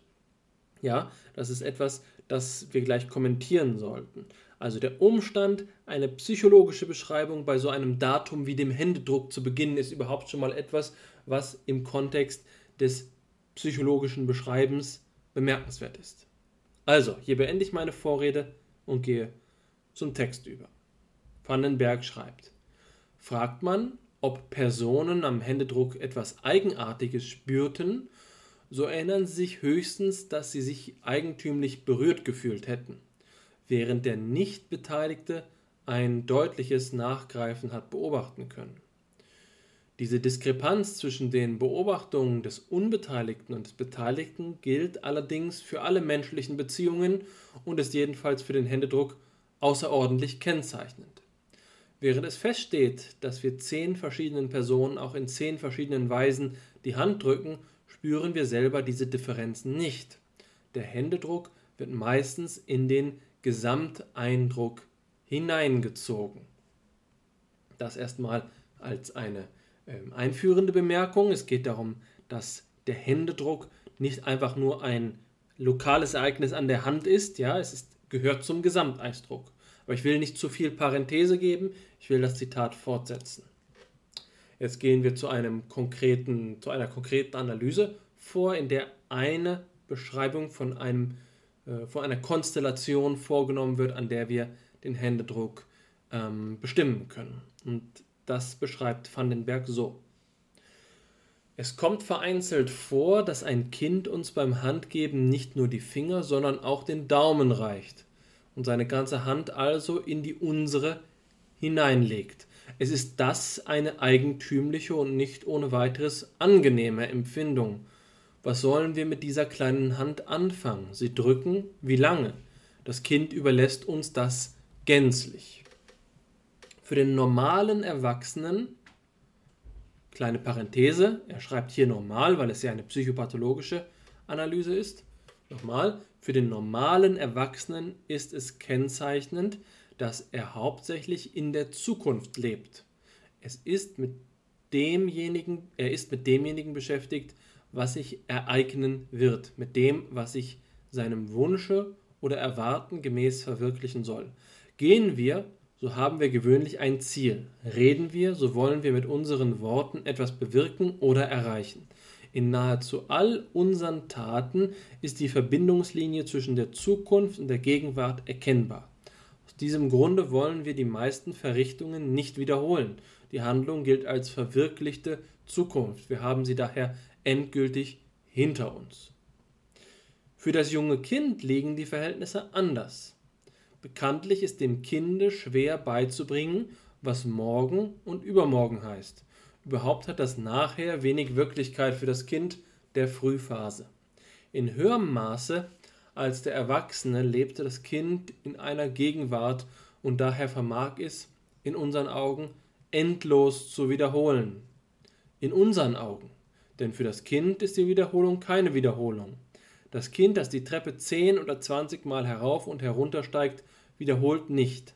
Es verharrt in seiner Gegenwart. Hier also eine Analyse des kindlichen Händedrucks und der wird jetzt analogisiert mit demjenigen des hier in der Diktion von 1957 mit dem Händedruck des Kranken. Vandenberg schreibt, wir verlangen gleichfalls Unmögliches, wenn wir einen Defektkatatonen mit einer einladenden Gebärde zum Handgeben auffordern. Die Art seines Zeiterlebens gestattet ihm keinen Händedruck mit Anfang und Ende, noch in einem absoluten Maße als noch in einem absoluterem Maße vermutlich als das Kind kennt er weder Beginn noch Schluss. Auch wenn das Kind wenig damit rechnet, so weiß es doch vom später, wenn du erst groß bist. Der Kranke jedoch nicht. Sein Zeiterleben ist gestört. Vergangenheit und Zukunft wurden von seinem gestörten Heute fortgeschlagen. Das Bewusstsein eines Verrinnens der Zeit kann ihm völlig abgehen, im Gegensatz zum kindlichen Wissen um das Verfließen der immer wieder neu ins Gegenwärtige herüberzuhebenden Zeit. Sein Handgeben ist kein Händedruck, er gibt eine ateleiotische Hand, das heißt eine unvollkommene Hand, eine ziellose und endlose Hand, ziellos und endlos wie sein eigenes Dasein. Er hat keine Bestimmung, keinen Halt, er hält auch uns beim Handgeben nur in dem unsicheren Stützen seiner Fingerspitzen auf unsere Hand. Er hat so gut wie keine Fühlung mit uns und daher wir auch nicht mit ihm. Was soll man mit vier kalten Fingerspitzen anfangen? Man kann sie drücken, wenn man will, niemand spürt aber Bedürfnis danach. Man kann sie betrachten, sie haben aber nichts Bemerkenswertes. Sie liegen dort nur still und kalt. Man kann den Kranken fragend ansehen, bald jedoch wird es klar, dass von ihm keine Antwort auf die Frage nach dem Sinn dieser distanzierten Berührung zu erwarten ist. Er schaut gleichgültig und starr an uns vorbei, abgelenkt in was für uns ein Nichts bedeutet. Hier endet diese Passage, die ich Ihnen jetzt ausführlich vorgelesen habe, und ich muss Ihnen gestehen, dass sie mir hervorragend gefällt, auch wenn die Analyse fragwürdig ist, und das ist sehr wichtig, ja, aber es mag hier etwas Kontroverses sein, etwas psychopathologisch Kontroverses, aber es ist mit einer, mit einer, mit einem Feingefühl des deskriptiven Vermögens von Jan van den Berg formuliert. Das ist mir hier sehr wichtig. Es geht darum, zunächst einmal erstens, dass das Phänomen, dessen er sich hier bewusst wird, der Händedruck selbst, ein Kuriosum ist, etwas, was eine gewisse Begabung, ein gewisses Vermögen, eine gewisse Perspektive voraussetzt, eine Distanzierung, aber eben auch gleichzeitig eine Beziehung zur erlebten Lebenswelt, um dieses Phänomen überhaupt erst einmal zu isolieren. So manchem ist es vielleicht schon einmal begegnet, dass jemandem die Hand gegeben wurde, ich kann das sehr gut aus eigener Erfahrung bestätigen, und es fühlte sich, so würde meine Mutter sagen, wie ein toter Fisch an. Ein Händedruck wie ein toter Fisch. Das können wir gut nachvollziehen. Aber die, dieses Phänomen jetzt zu analysieren, ist nun etwas Besonderes. Es zum Gegenstand psychopathologischer Analysen zu machen, ist etwas Besonderes. Etwas, das dieser Besonderheit insbesondere im Kontext eben dieser Analyse, die ich vorhin dargestellt habe, dieses Diskurskontextes der phänomenologischen Psychologie findet. Das Zweite, was ich hervorheben möchte, ist jetzt aber das Interessante, dass die Analyse getragen wird durch eine Bezugnahme auf die phänomenologische Strukturfacette der Zeiterfahrung. Die Analyse des, der kindlichen Zeiterfahrung, die die Analyse des Händedrucks dann trägt, kann man jetzt als Erklärung bestimmen. Aber zugleich ist es auch eine Facette des Händedrucks, die uns ja unmittelbar bewusst wird. Ja? Im Händedrücken gibt es eine Zeiterfahrung. Ein Händedruck kann etwas länger dauern. Ja, auch das kennen wir vielleicht. Jemand hält unsere Hand fest. Ich kann es zumindest aus meiner Erfahrung berichten, dass mir das schon widerfahren ist. Es war mir nicht besonders lieb, dass meine Hand so lange festgehalten worden ist, zumal von dieser Person. Und doch ist es geschehen. Auch das ist uns bewusst, aber es muss analysiert werden und auf welchem, welchem Terrain können wir das machen? Was gestattet es uns, psychologisch davon zu sprechen, eine solche Beschreibung vorzunehmen, ohne direkt eine Theorie der Zeitlichkeit vorauszusetzen, also ohne jetzt gleich objektivieren, naturwissenschaftlich hier von der Zeitfass Zeitkomponente zu sprechen, das ist eben jetzt hier so etwas wie die Phänomenologie des inneren Zeitbewusstseins. Ja, also hier gestattet es uns, die Phänomenologie, deren Zweck und deren Ziel es ja ist, die Erfahrungen, die Erfahrung und die Erfahrungsbeschreibung zu emanzipieren von ihrer Theoriebelastung, äh, die gestattet es uns, über diese Zeiterfahrung der, des kindlichen Händedrucks zu sprechen. Das ist das Zweite, was ich hervorheben möchte. Und das Dritte ist jetzt eben die Übertragung und dieses, äh, die Etablierung von deskriptiven Kategorien, von beschreibenden Kategorien, die vorher nicht sichtbar waren. Wie jetzt eben hier der schöne Begriff der ateleotischen Hand. Hier ist bewusst der Fremdbegriff, das Fremdwort, das, das medizinische Vokabular verwendet worden, um einen Begriff zu konstituieren, der ein Phänomen ähm, zum Ausdruck bringt. Wir haben mehr noch als beim Kind bei dem hier als Defektkataton Patienten beschriebenen, äh, als Defektkataton beschriebenen Patienten äh, etwas, was uns ein, eine Facette seines gesamten Ausdrucks zur Erkenntnis führt, zur Erkenntnis gibt.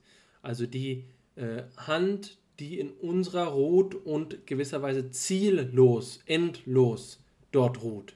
Das ist doch etwas, das wir alle auch unmittelbar erfahren können. Und da will ich auf etwas hinaus, bevor ich dir wieder das Wort gebe, was ich mit meinem Freund äh, Marc Galliker sagen kann. Marc Galliker, der in der Schweiz äh, Psych äh, Psychologe gewesen ist, Sprachpsychologe gewesen ist, auch in Heidelberg bei Karl Friedrich Graumann gewesen ist. Äh, Marc Galliker hat mir einmal seine Idee vorgestellt und das auch in einem Vortrag dargestellt, den er in Würzburg gehalten hat dass es unterschiedliche psychologische Klassen von Phänomenbeschreibungen gibt. Und das eine ist etwas, worauf ich jetzt hinaus möchte, äh, das ist die Beschreibung, die auch die Gestaltpsychologen in Anspruch nehmen. Und das ist zu sagen, das habe ich gerade erst vor kurzem äh, in einem Text von Kurt Kofka von 1932 gelesen, dass man sagt, das, was ich hier beschreibe, kann jeder Mensch zu jedem Zeitpunkt selbst an sich nachempfinden. Das ist also ein, ein Evidenzcharakter, der in Anspruch genommen wird für die psychologische Beschreibung. Andere psychologische Beschreibungen, wie beispielsweise Nuancen von Reaktionszeitunterschieden, bedürfen der Messung oder anderer Formen der Vermittlung, um überhaupt beschreibbar zu sein. Natürlich ist es auch so, dass ich, wenn ich sage, die Gruppe der äh, Spätaufsteher äh, reagiert ähm, morgens langsamer als die Gruppe der Frühaufsteher, dass ich das jetzt in äh, Termini von Millisekunden unterschieden in der Reaktionszeit auf kognitive Aufgaben äh, beschreibe. Das ist natürlich auch eine Beschreibung, ja, mit Hilfe von mh, mm, mathematischen äh, Krücken. Selbstverständlich ist das auch eine Beschreibung.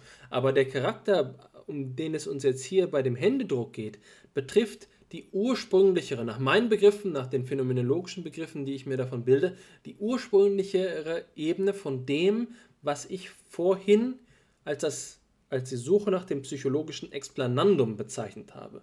Also der Händedruck kommt der Sphäre der psychischen Phänomenalität näher. Hier erscheint das Psychische im Ausdruck des Händedrucks. Das ist etwas, ähm, was ich hervorheben möchte. Also die alteleotische Hand ist ein, eine Gegebenheit, die uns allen vor Augen tritt. Und zwar in einer phänomenalen Qualität, die nach dieser Schematisierung von Mark Galliker ähm, also äh, deutlich besser zu dieser Klasse von evidenzmäßigen äh, Gegebenheiten passt, die, und das ist ein altes phänomenologisches Credo, dass man sich zum Beispiel, äh, dem man zum Beispiel bei Max Scheler begegnet, das bereits an einem einzelnen tatsächlichen Fall vorliegt. Wir brauchen hier keine Mittelwertsuntersuchung, um der ateleotischen Hand auf die Spur, äh, auf die Spur zu kommen. Wir brauchen jemanden, der diesen Händedruck hat.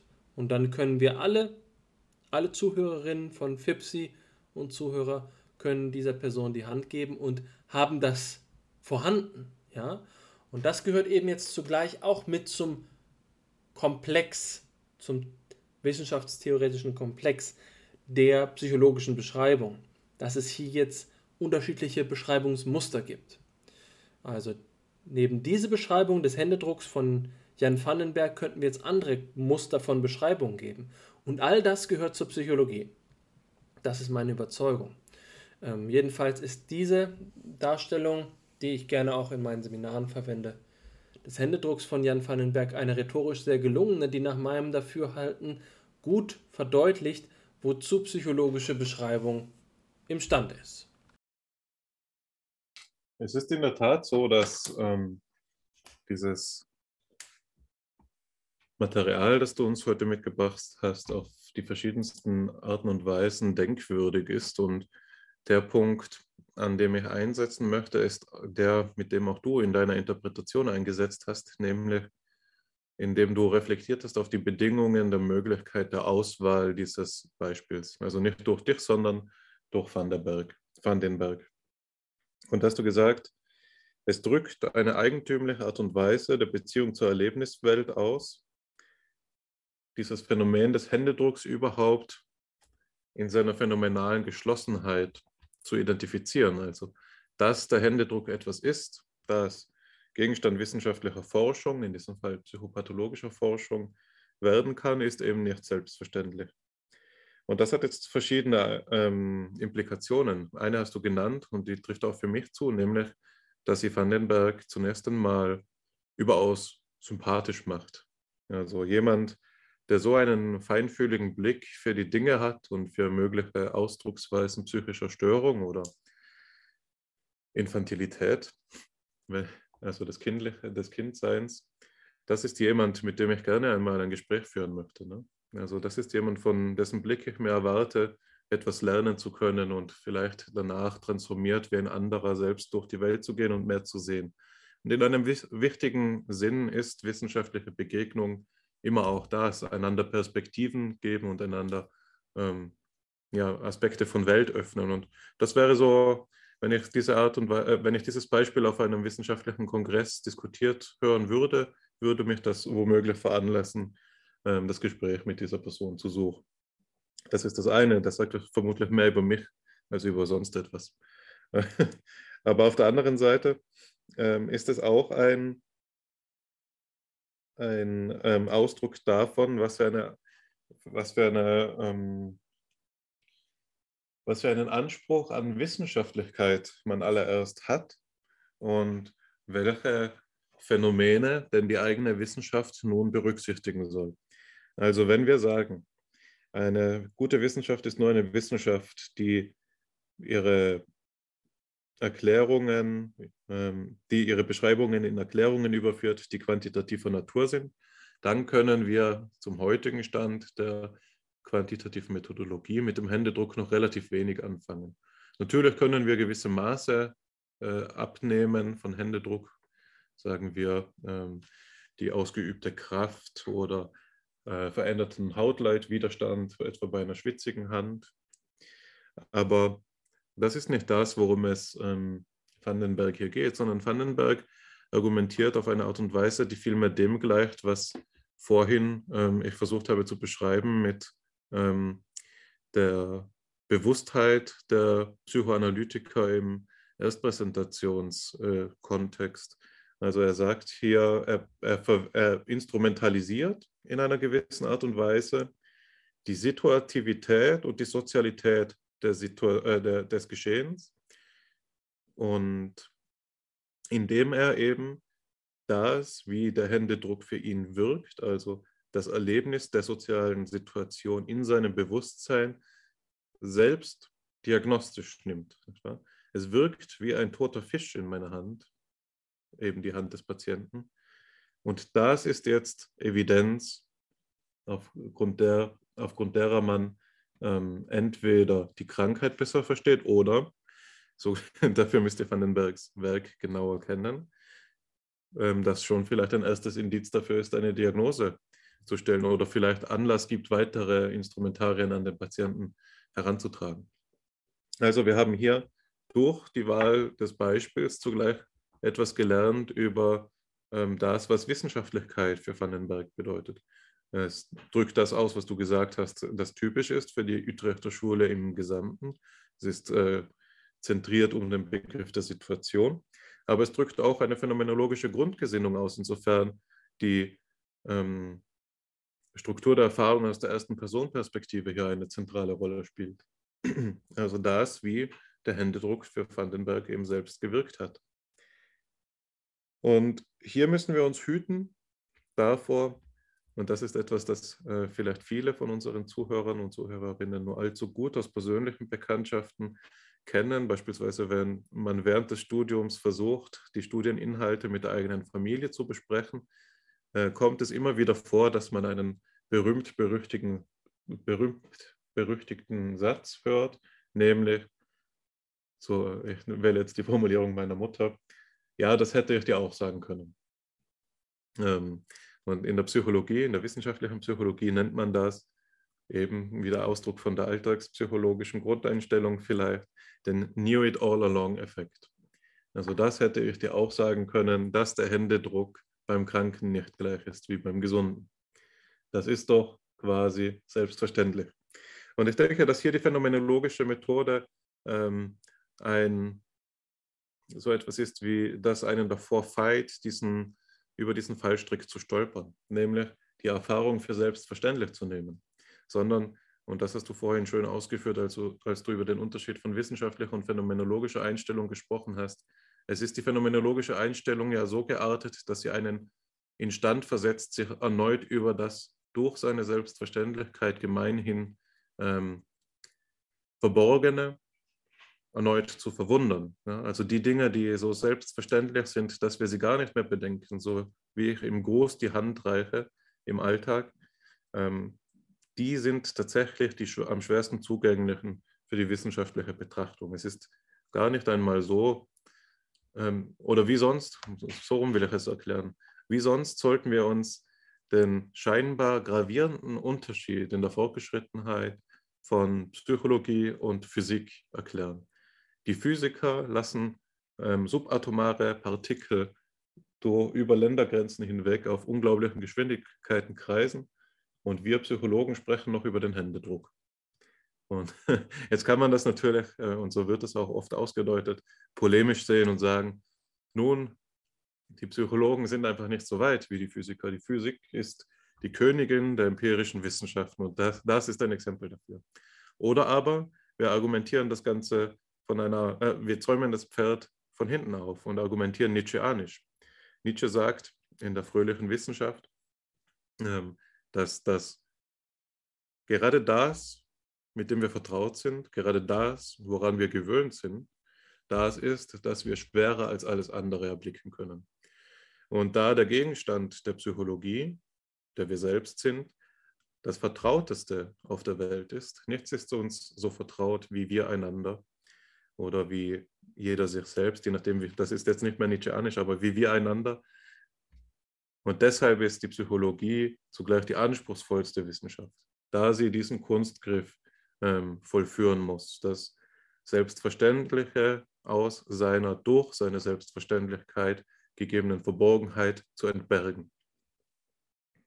Und ich denke, dass Vandenbergs Beitrag zum Händedruck gerade deshalb auch einen gewisserweise zeitlosen Status innehat. Es ist ja für, ähm, also diese Phänomenbeschreibung ist jetzt aus dem Jahre 57 und heute 2022 diskutieren wir sie noch immer. Und das äh, ist, denke ich, auch diesem, genau diesem Umstand geschuldet, dass es ähm, einen, einen immer noch bedeutungsvollen Befund konstituiert, diese Ebene der Beschreibung geöffnet zu haben. Ich will ihn auch nicht äh, idealisieren oder heroisieren gar. Es gibt natürlich vieles, das auch ich an dieser Beschreibung auszusetzen hätte und das ich selbst gerne anders machen würde, aber es ist doch schon einmal bemerkenswert, dass es uns immer noch etwas zu sagen hat und dafür symptomatisch ist unsere Diskussion, die, die wir darüber führen. Natürlich drückt es auch etwas aus über die diskursive Struktur der Phänomenologen im Allgemeinen. Ich denke, es ist, ähm, ich lehne mich nicht aus dem Fenster, wenn ich sage, dass ähm, phänomenologisch eingestellte Forschende tendenziell eher geschichtsorientiert sind als ähm, prädiktiv psychologisch Forschende. Nicht wahr? Einmal, wenn wir den Fokus auf das Verstehen und das Beschreiben legen, dann ist uns die Geschichte ein Fundus von möglichen Perspektiven, wenn wir den Fokus auf die Vorhersage legen, dann eigentlich auch. Aber das ist etwas, das ähm, weniger häufig erkannt wird. So, hier mache ich die Klammer zu. Das ist alles, was mir zu diesem Beispiel mit dem Händedruck noch eingefallen ist. Jetzt will ich dir natürlich nicht ähm, die Gelegenheit nehmen, dich noch einmal dazu zu äußern und Stellung zu beziehen. Ähm, und genau deswegen übergebe ich dir das Wort. Also, ich denke, dass der, die Art und Weise, wie hier beschrieben wird, als eine Form gelten kann, bei der natürlich eine bestimmte Perspektive vorausgesetzt ist, eine bestimmt, ein bestimmtes Interesse an der phänomenalen Welt. Jetzt könnte man natürlich dagegen argumentieren, dass das relevant ist. Und das habe ich ja jetzt im vorherigen auch schon dargestellt. Also ähm, es wäre etwa so, dass man in der prädiktiven Forschung jetzt sagen würde, wie soll man denn verlässlich einen Händedruck messen? Ist das eine Frage der, ähm, äh, der Wärme der Hand und so weiter und so fort, des Winkels, in dem die Finger stehen? Wie soll man das formalisieren? Wie soll man das verlässlich machen können? Und das fängt schon eben dort an, wo Vandenberg sagt, der Händedruck wird meistens in den Gesamteindruck hineingezogen. Und was bitte soll ein, ähm, ein Gesamteindruck sein? Wie kann man den messen, zählen, wiegen? Wie kann man ihn beobachten? Wie kann man ihn formalisieren? Wie kann man ihn vergleichen? Und in dem Moment wird ganz offensichtlich, dass die Art und Weise, wie hier beschrieben worden ist, für eine formalisierende Psychologie, eine mathematisierende Psychologie eine große Herausforderung ist. Und das ist optimistisch oder besser gesagt, also euphemistisch formuliert. Das heißt, ähm, die naheliegende, der naheliegende Umgang damit wäre eben zu sagen, das ist ja schön und gut, aber es ist eben, wie du vorhin schon gesagt hast, literarisch, es ist nicht zu verwenden, es ist nicht formalisierbar, es ist höchst subjektiv und äh, in keiner Weise generalisierbar. Und das ist jetzt der, das Einfallstor. An dem Punkt müssen die Psy Phänomenologinnen und Phänomenologen, die deskriptiven Psychologen sagen, dass das nicht stimm, stimme. Hier sagen wir Stopp.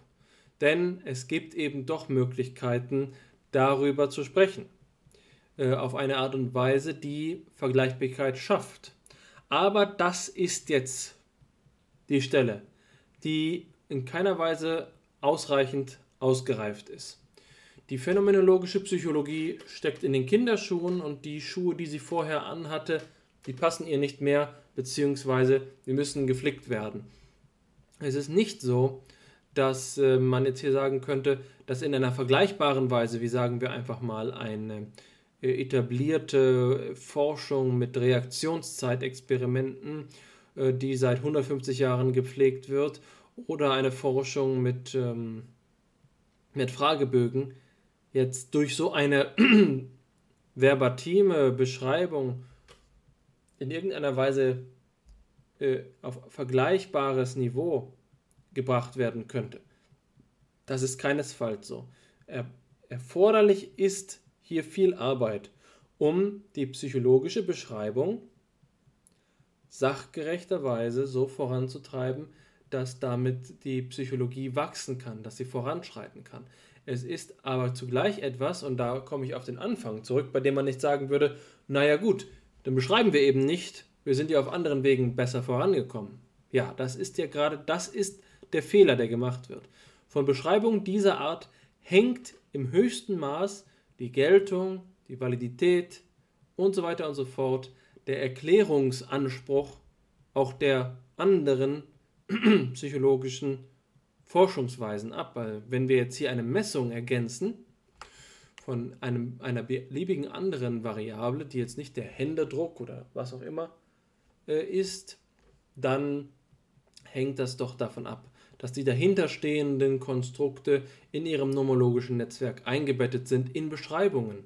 In Beschreibungen von ursprünglichen Problemen, von ursprünglichen Phänomenen, von Bewusstseinsfeldern und so fort.